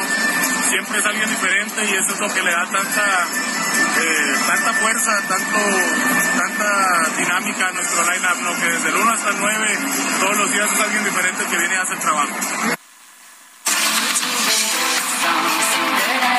Sí, la verdad es que los Diablos Rojos a la ofensiva lucen muy, muy, muy poderosos. 2 a 0. Ahora la serie se traslada al hermano Cerdán el día de mañana. En el otro compromiso de la zona sur, los Leones de Yucatán vencieron 5 por 4 a los Tigres de Quintana Roo en un juego que terminó por ahí de la 1 de la mañana allá en el Cuculcán. 12 entradas se jugaron el día de ayer y hoy porque terminó ya en la madrugada y termina con una carrera de caballito. Así ganaron los Leones de Yucatán eh, a los Tigres. Tigres también toman ventaja de 2 a 0. La serie a partir del martes al Beto Ávila allá en Cancún. Para el día de hoy, los enfrentamientos de la zona norte, con ventaja de 2 a 0, los sultanes de Monterrey enfrentarán a los tecolotes de los dos Laredos y Tijuana contra Monclova. Ellos están empatados a un juego por mando. Y a los 37 años de edad, el Nayarita Gustavo Ayón dejó de manera oficial las duelas como basquetbolista profesional con un juego con sus amigos allá en Guadalajara. Entre los invitados estuvieron Horacio Llamas y Jorge Gutiérrez.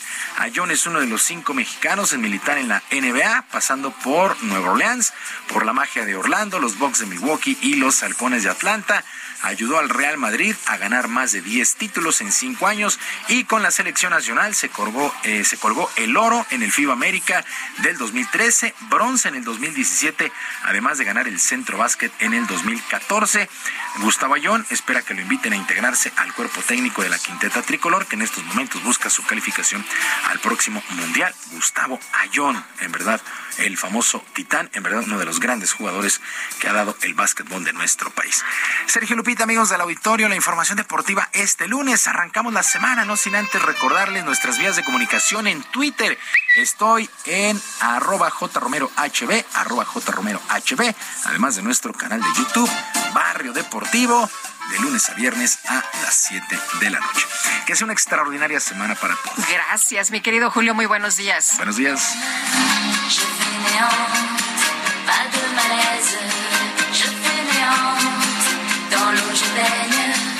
ya se fue, perdonen ustedes.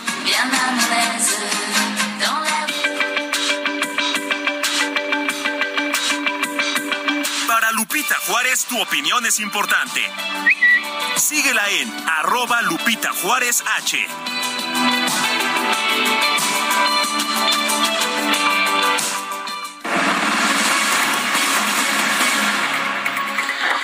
Y a través de redes sociales, un paciente con cáncer allá en Colima denunció la cancelación de sus quimioterapias en el Instituto Mexicano del Seguro Social. Marta de la Torre nos tiene la información. Adelante.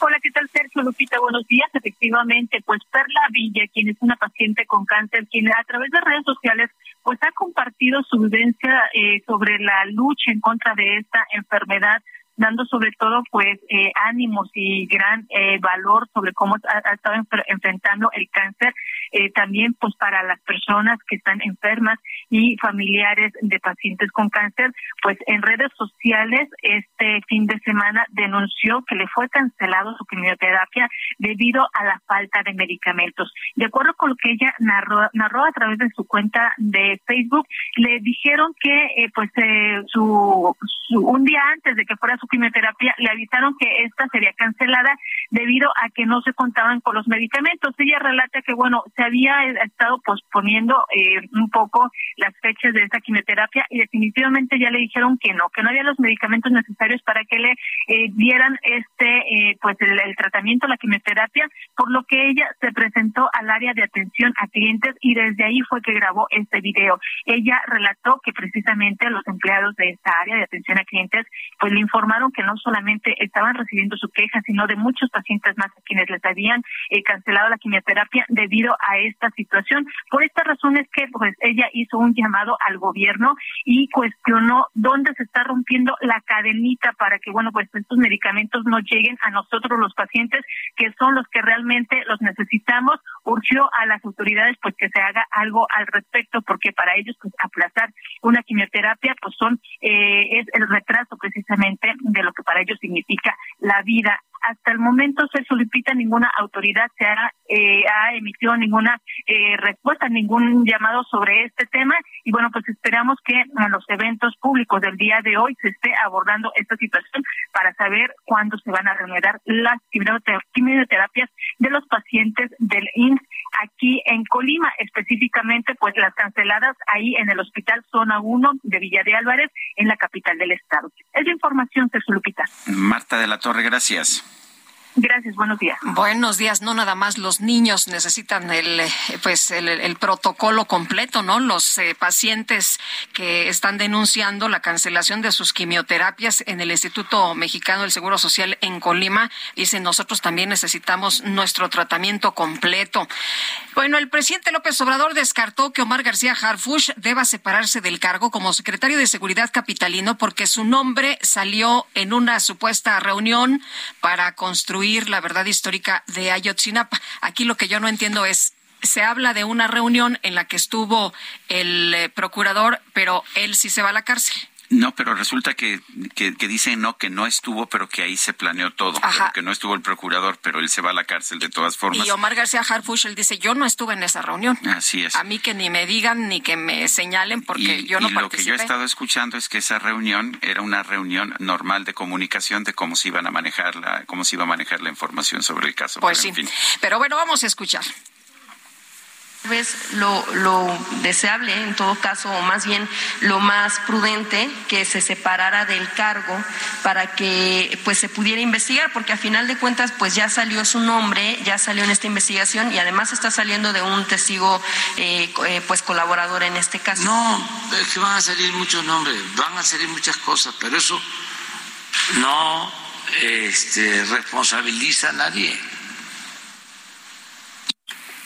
Bueno, van a salir muchos nombres, pero eso no responsabiliza a nadie. Por lo pronto, el ex procurador Murillo Caram está detenido y el miércoles se va a determinar pues cuál es su situación jurídica. Una mujer fue encontrada sin vida, envuelta en una cobija en Tijuana, con una cartulina que hace una que hace referencia a un mensaje de la alcaldesa Montserrat Caballero al crimen organizado. Usted recordará este mensaje de la alcaldesa, hablamos incluso con ella. Eh, fue el viernes 12 de agosto, tras la quema de decenas de vehículos en Baja California. Era el mensaje de que de que al crimen organizado de que cobren le cobren sus facturas a quienes les deben y no a la sociedad en general. Bueno, pues la cartulina que, que se ha revelado dice lo siguiente, como dijo la alcaldesa, cobren las facturas a quienes las deban. Primer y último aviso 03 Aguiñaga, Aguiñiga, Lobo y 02 Green, pelos de muñeca, cumplan cumplan sus compromisos porque para estirar la mano son muy buenos. Atentamente, la mojarra. Bueno, el hecho está en que, según ah, el reporte de policía, esta mujer, una pues una víctima más, estaba cubierta con dos cobijas, amarrada con cable eléctrico, con recubrimiento plástico color negro y presentaba heridas similares a las producidas eh, por objetos punzocortantes en el rostro y el cuello.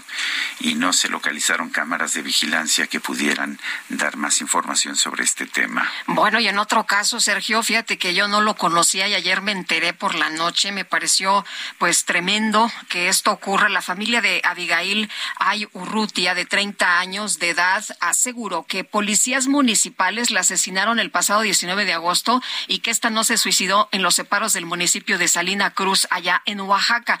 Los elementos locales dijeron que la mujer previamente detenida por una presunta pelea con su pareja se suicidó usando ropa interior. Hazme el favor, híjole. Dicen que usó el calzón y que con eso se, se, se ahorcó. Pero bueno, el padre de la víctima, eh, José Luis eh, Jai, exige justicia al expresar que Abigail no tenía ningún motivo para suicidarse.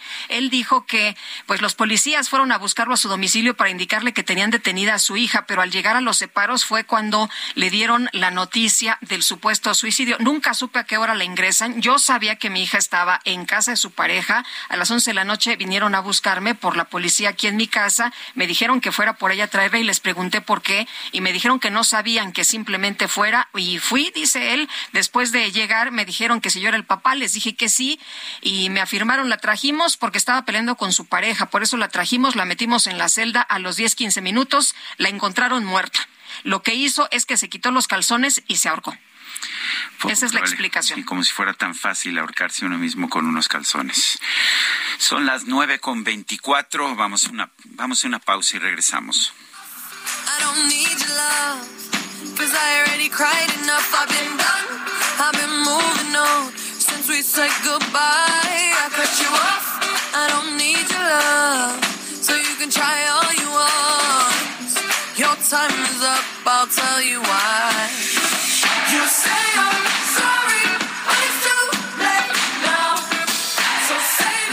Somos expertos, profesionales.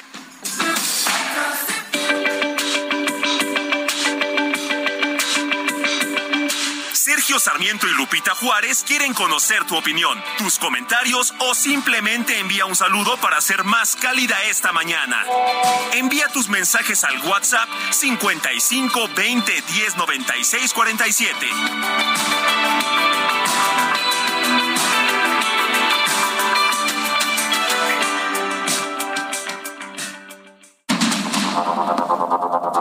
Continuamos con Sergio Sarmiento y Lupita Juárez por el Heraldo Radio.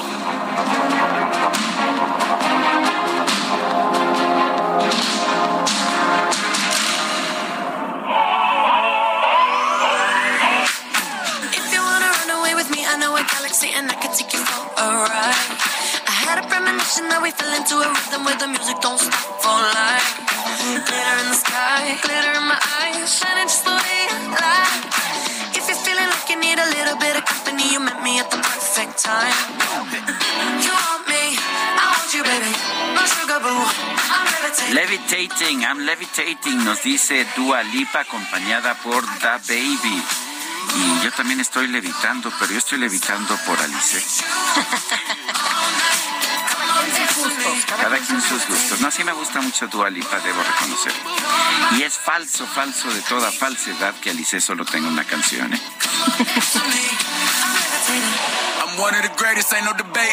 Bueno, pues vamos a...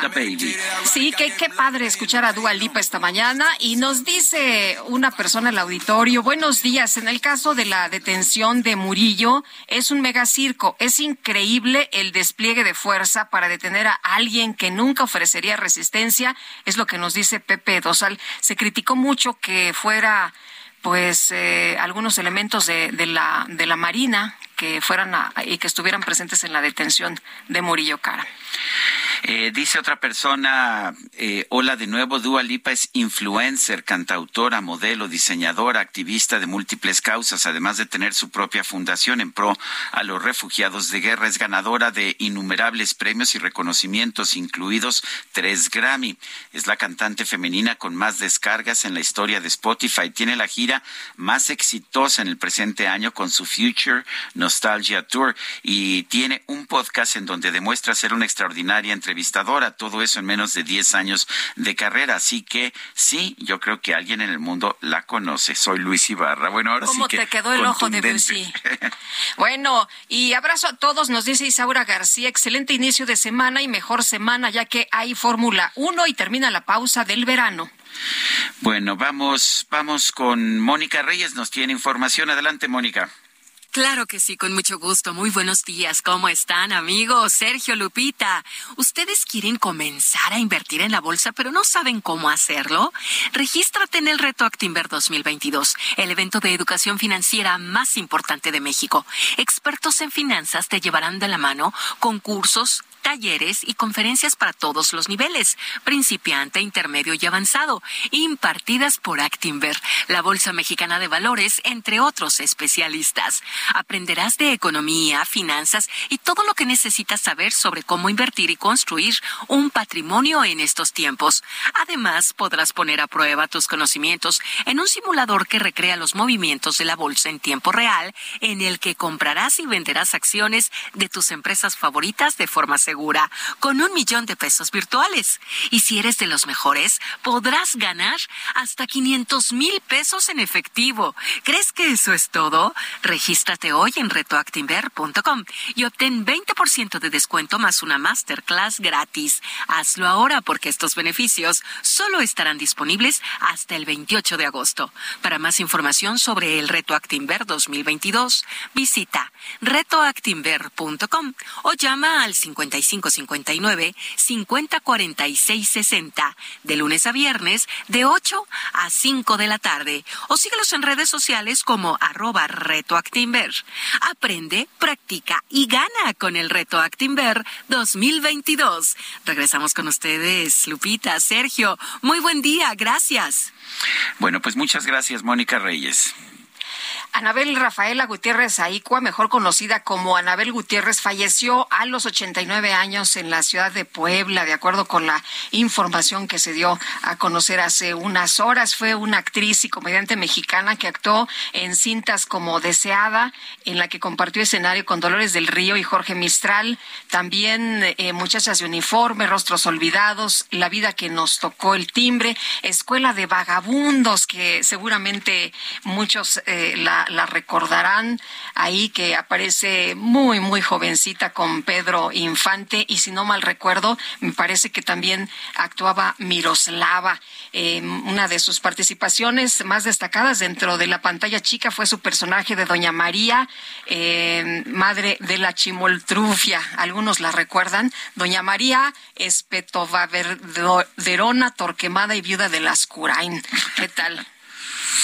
Bueno, son las nueve con treinta y cinco. La empresa AstraZeneca aprobó una nueva terapia contra COVID-19 enfocada en personas con enfermedades crónicas como la diabetes o la hipertensión. Vamos a conversar con el doctor Jesús Abraham Simón. Él es ah, CEO, director general del Instituto de Investigación Köhler and Milstein. Lo tenemos ah, en la línea telefónica. Eh, doctor eh, Jesús Abraham Simón, gracias por tomar nuestra llamada. Cuéntenos acerca de esta nueva terapia. Buenos días, Sergio. Eh, buenos días, Lupita. Hola, ¿qué tal, doctor? Buen día. Buen día. Sí. miren, la mayor parte de la gente es capaz de responder bien a vacunación porque tienen un sistema inmunológico, es decir, defensas que permiten que se eh, genere una respuesta estimulada por vacunas. Desafortunadamente hay un porcentaje de la población estimado entre el 2 al 3%, en donde a pesar que administremos una, dos o hasta cinco dosis, debido a que tienen algún deterioro en estas defensas, no responden bien a la vacunación. Así que en ellos se ha hecho un esfuerzo por construir estas defensas de manera artificial. Y la principal fuente de estas defensas son los anticuerpos. A través de administrar anticuerpos por vía intramuscular, podemos proteger a estos pacientes que son altamente vulnerables. Doctor, ¿esto significa que, que solo este, esta nueva terapia contra COVID-19 es para personas que tengan alguna, eh, algún problema como diabetes o hipertensión o alguna otra enfermedad crónico-degenerativa? No, principalmente está enfocado para personas que tienen deterioro de, de su respuesta inmunológica. ¿Y quiénes son estos? Son pacientes que de nacimiento tienen fallas, lo que se llama inmunodeficiencias, personas que debido a enfermedades crónicas requieren un trasplante, ya sea de riñón, de hígado, de pulmones, y que es necesario administrarles fármacos que se conocen como inmunosupresores, es decir, que bajan la respuesta inmune, y es en ellos en donde eh, no importa cuántas vacunas pongamos, en ellos eh, es donde tenemos una deuda pendiente que no se ha cubierto con la vacunación.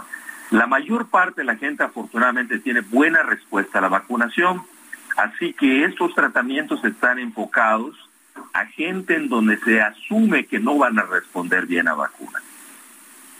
Eh, bueno, y entonces, como, como cuánto, es, es muy común esto, eh, el número de personas que no responden bien a vacunas, ¿es muy numeroso el grupo?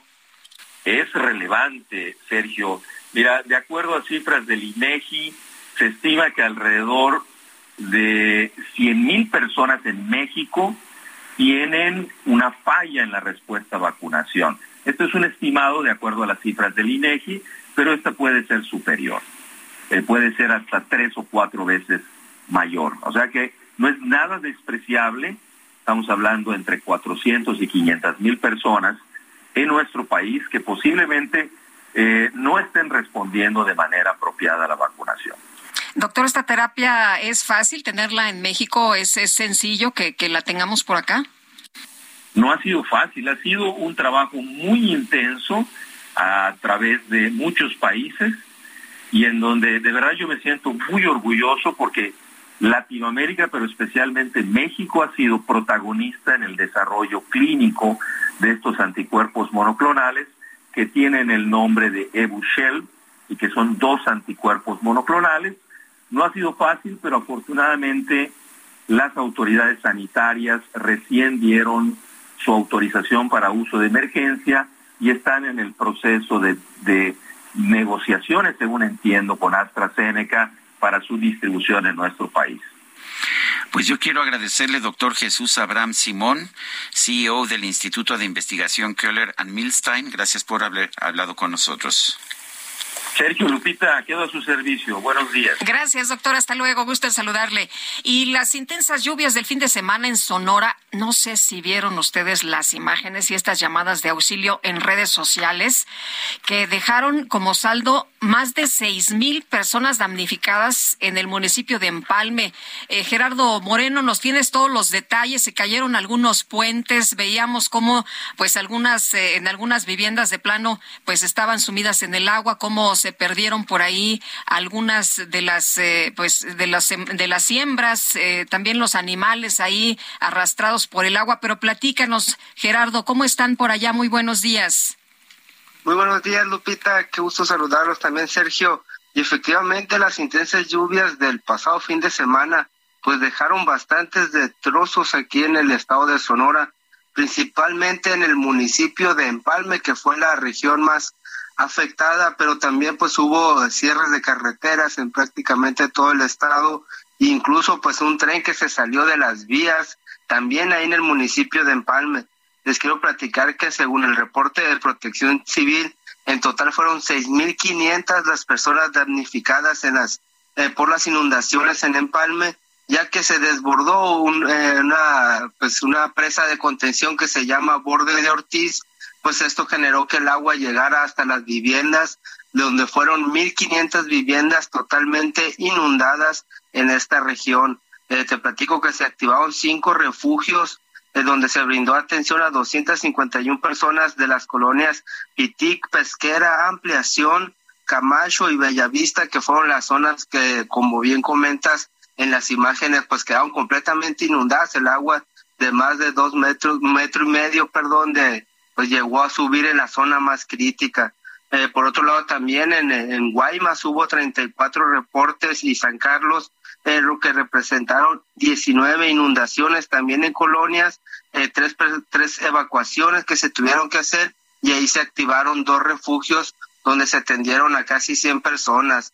Te platico que se tuvo que cerrar el paso de tren en, la, en el municipio de Nogales, aquí en la frontera, porque las vías habían quedado afectadas y no se pudieron reparar. Y como te comenté al principio, en Empalme uno de los vagones de un tren se salió de las vías en la madrugada de este de ayer domingo.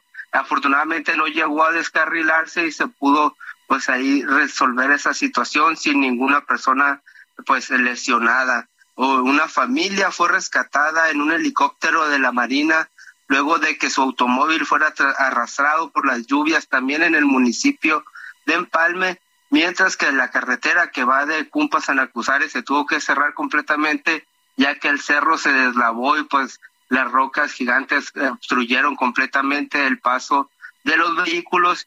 Y como comenta se, se cerró la carretera de libramiento de Guaymas ya que uno de los puentes que se utiliza para cruzar pues se cayó completamente hizo imposible el paso. Eh, hubo cierres carreteros también en Hermosillo Hermosillo Guaymas, Hermosillo a Puerto Libertad, también de Ciudad Obregón en Palme, y pues también eh, se puso vigilancia principalmente en los cruces de ríos y arroyos, ya que pues en esta temporada de lluvias hay un conteo ya de 11 personas que han fallecido a causa de que sus automóviles han sido arrastrados por aguas en ríos y canales. Ya por último les platico pues que se activó el plan de emergencia DN3 por parte del ejército donde se está pues rescatando y atendiendo a las personas afectadas y también se activaron lo que son eh, eh, centros de acopio para eh, recoger víveres y alimentos, principalmente para los afectados allá en Empalme. Las lluvias fueron de más de 130 milímetros acumulados con rachas de viento de hasta 85 kilómetros por hora y pues la verdad no se lo esperaba la gente aquí de, de Sonora que cayera tanta agua, sobre todo en por lluvias de verano que no habían sido tan intensas durante los últimos años. Muy bien, muchas gracias por la información, Gerardo. Muy buenos días. Muy buenos días. Hasta luego. Bueno, y los presidenciables de Morena, las corcholatas, así les llaman, están acaparando el 82% de la cobertura total de medios. Esto con vistas a la sucesión del 2024. La jefa de gobierno, Claudia Sheinbaum, el canciller Marcelo, Marcelo Ebrard y el secretario de Gobernación, Adán Augusto López Hernández, eh, son los punteros. El PRI tiene el 9% de la cobertura Movimiento Ciudadano 8%, el PAN pues muy atrás con apenas 1%. Esto lo revela una nota de primera plana que se publica hoy en el Heraldo de México. El Heraldo y la Central de Inteligencia Política están presentando este análisis de reputación mediática de actores que busca medir, comparar y contrastar tendencias en el reporte y generación de reputación de sucesos de impacto nacional registrados en los principales medios de comunicación. Importante el seguimiento nos dice la experiencia que pues para poder tener éxito en la política primero tienes que estar en los medios. Bueno, y vamos al comentario de Federico Arreola. ¿Cómo estás, Federico? Buena semana. Buena semana, ¿cómo están ustedes? Pues bien, oye, ¿qué escogiste? Mucha información este fin de semana, ¿por dónde le entras? Pues por García Harfuch. Eh, para mí lo más eh, lo que pudo haber sido más lamentable y, un verdadero problema para la Ciudad de México es, era esto de el señalamiento que se hace de, que García Harfuch participó en un cónclave encabezado por Murillo Caram para construir la verdad histórica. Eh, eh, si eso este, fuese real o se se tradujese en, algo indebido, iba a ser y afortunadamente creo que no ocurrirá un gran problema para la capital mexicana que tiene en García Harfuch a un excelente secretario de Seguridad Pública, este, eh, que ha hecho muy buen equipo con la fiscal Ernestina Godoy, ya quisieran otros estados, inclusive a nivel nacional, tener un equipo de seguridad así, se notan los resultados en la ciudad, pero bueno, que a este personaje, a este policía profesional, se le involucre en, los hechos de, la tragedia de Iguala, pues es, es, es terrible. Ayer en el diario Reforma apuntaban en su columna política sin firma este, institucional del periódico que esto parecía grilla de Germanero contra Harfuch eh, yo no sé si sea grilla, a mí me interesaba conocer la opinión del presidente López Obrador sobre esta supuesta participación de García Harfuch y me eché toda la mañanera, la dejé de, escuchar cuando recibí la llamada de ustedes. Sí. Y en un diálogo muy interesante con la reportera del proceso, este, una reportera de verdad en la mañanera, nada que ver con las moléculas y toda esa fauna este, fea todos esos bichos raros que andan ahí y echan a perder las mañaneras. En un interesante diálogo con Dalila Escobar, periodista de verdad, el presidente de plano se negó a mencionar por su nombre, no lo había mencionado cuando lo dejé hace unos minutos, a García Harfuch, y lo que dio a entender con mucha claridad, en mi opinión, es que hay que evitar linchamientos y que no por porque el nombre de alguien aparezca en esta clase de informes o denuncias, aparecen muchos nombres, no, no significa que, sean culpables o responsables, simplemente en estas cosas pues se, se señalan a muchas personas. García Harfuch pues es un policía profesional que trabajaba en, en ese momento del, cuando ocurrieron los hechos de Iguala. Eh, allá en Guerrero, y pues lo mencionan como mencionan a muchas otras personas, no significa que, haya hecho nada, ni siquiera tenía una responsabilidad mayor. Este, no, el, presidente abiertamente dice que el responsable de haber este, urdido Murillo ni que él lo,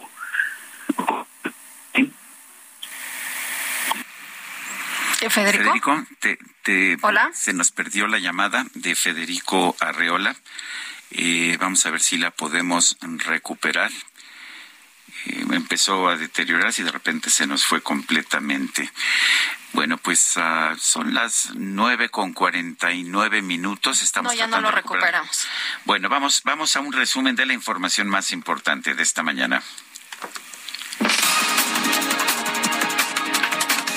Durante la conferencia matutina, el presidente Andrés Manuel López Obrador habló sobre la detención del exprocurador Jesús Murillo Caram por el caso Ayotzinapa. En el caso del procurador Murillo Cara, su detención, independientemente de declaraciones de los implicados, él mismo se inculpa, de acuerdo al informe y a la investigación de la Fiscalía, y el presidente López Obrador también anunció esta mañana que se trabaja en una reforma para el Instituto de Seguridad y Servicios Sociales de los Trabajadores del Estado, ya que actualmente se encuentra en una situación deplorable. Estamos trabajando en toda una reforma del ISTE completa, porque queremos dejar un buen sistema de atención a los trabajadores al servicio del Estado, tanto activos como jubilados. Y el ISTE estaba en una situación y sigue estando deplorable. Y hay un equipo de trabajo para eh, mejorar la situación en el ISTE. Ricardo Sheffield, titular de la Profeco, culpó a Aeroméxico por los retrasos en el Aeropuerto Internacional de la Ciudad de México. Afirmó que a los trabajadores de la aerolínea les gusta mucho reportarse enfermos a la línea aérea le encanta echarle la culpa al, aeropuerto y, y, de paso al gobierno federal pero la realidad ha sido muy común en Aeroméxico que llegue incompleto el equipo y eso ha causado una gran cantidad de retrasos. Les gusta mucho reportarse enfermos que a lo mejor tienen COVID y que se van a ir a hacer la prueba. Aquí en el Heraldo Radio, Indira Vizcaíno, la gobernadora de Colima, habló sobre las jornadas violentas tras la detención de la vaca. También habló de las amenazas de muerte en su contra. No hubo nunca una amenaza de muerte de manera directa. Lo que comenzó a surgir en los primeros comentarios o cartulinas que dejaba aparentemente firmados por este cártel independiente o por este personaje La Vaca era que parte de su división con Jalisco había sido porque había recibido la orden de, de asesinarme a mí y que él no había querido hacerlo y que por eso se había hecho esa división. Después de eso, la verdad es que no hemos tenido ninguna amenaza de manera directa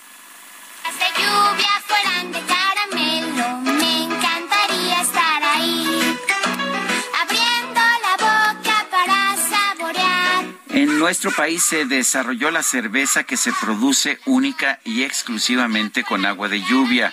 Esto motivado por la escasez que se vive en el territorio nacional. La empresa Monstruo de Agua Además de producir cerveza, también hace sidras, sodas y tinturas a través de una producción verde, que consiste en elaborar todos sus productos mediante un huerto agroecológico. Hola amigos del Heraldo Radio, soy el chef Israel Arechiga de Gastrolab y el día de hoy para arrancar la semana traigo una receta riquísima y sobre todo muy sana porque vamos a hacer una variante de rollitos primavera pero no fritos y los vamos a hacer con hojas de lechuga y no con hoja de arroz o con guantón. ¿Qué es lo que necesitamos? Alguna lechuga italiana o alguna lechuga romana que tengamos por ahí y podemos usar lo que tenemos en el refri que haya sobrado de la semana pasada. Podemos ponerle zanahoria, calabaza, brócoli, apio, ajo, cebolla, cualquier verdura que tengamos y el tip es que si no tenemos tiempo para picarlo o para cortar julianas muy finas, podemos usar el rallador y lo que vamos a hacer es cocinarlo por su grado de dureza. Es decir, si hay zanahoria irá primero si hay apio irá después, después la cebolla, el ajo, finalmente la calabaza o lo que sea más fino. Incluso si tenemos algunas hojas como cilantro o tenemos alguna hoja más aromática como hierbabuena o menta, se puede usar para rellenar. La acompañamos con alguna salsita de soya muy ligera o con alguna pozo de cítricos y la preparación pueden ir al Instagram de gastrolabweb.com o al Heraldo Gastrolab y ahí la van a encontrar paso a paso.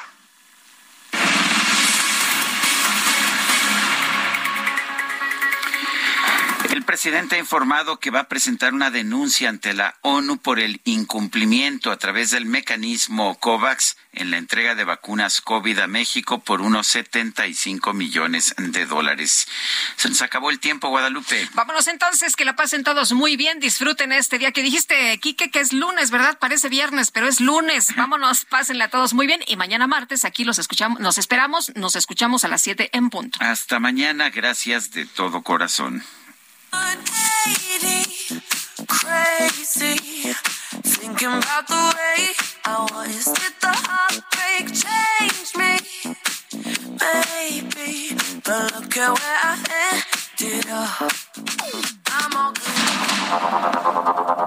Heraldo Media Group presentó Sergio Sarmiento y Lupita Juárez.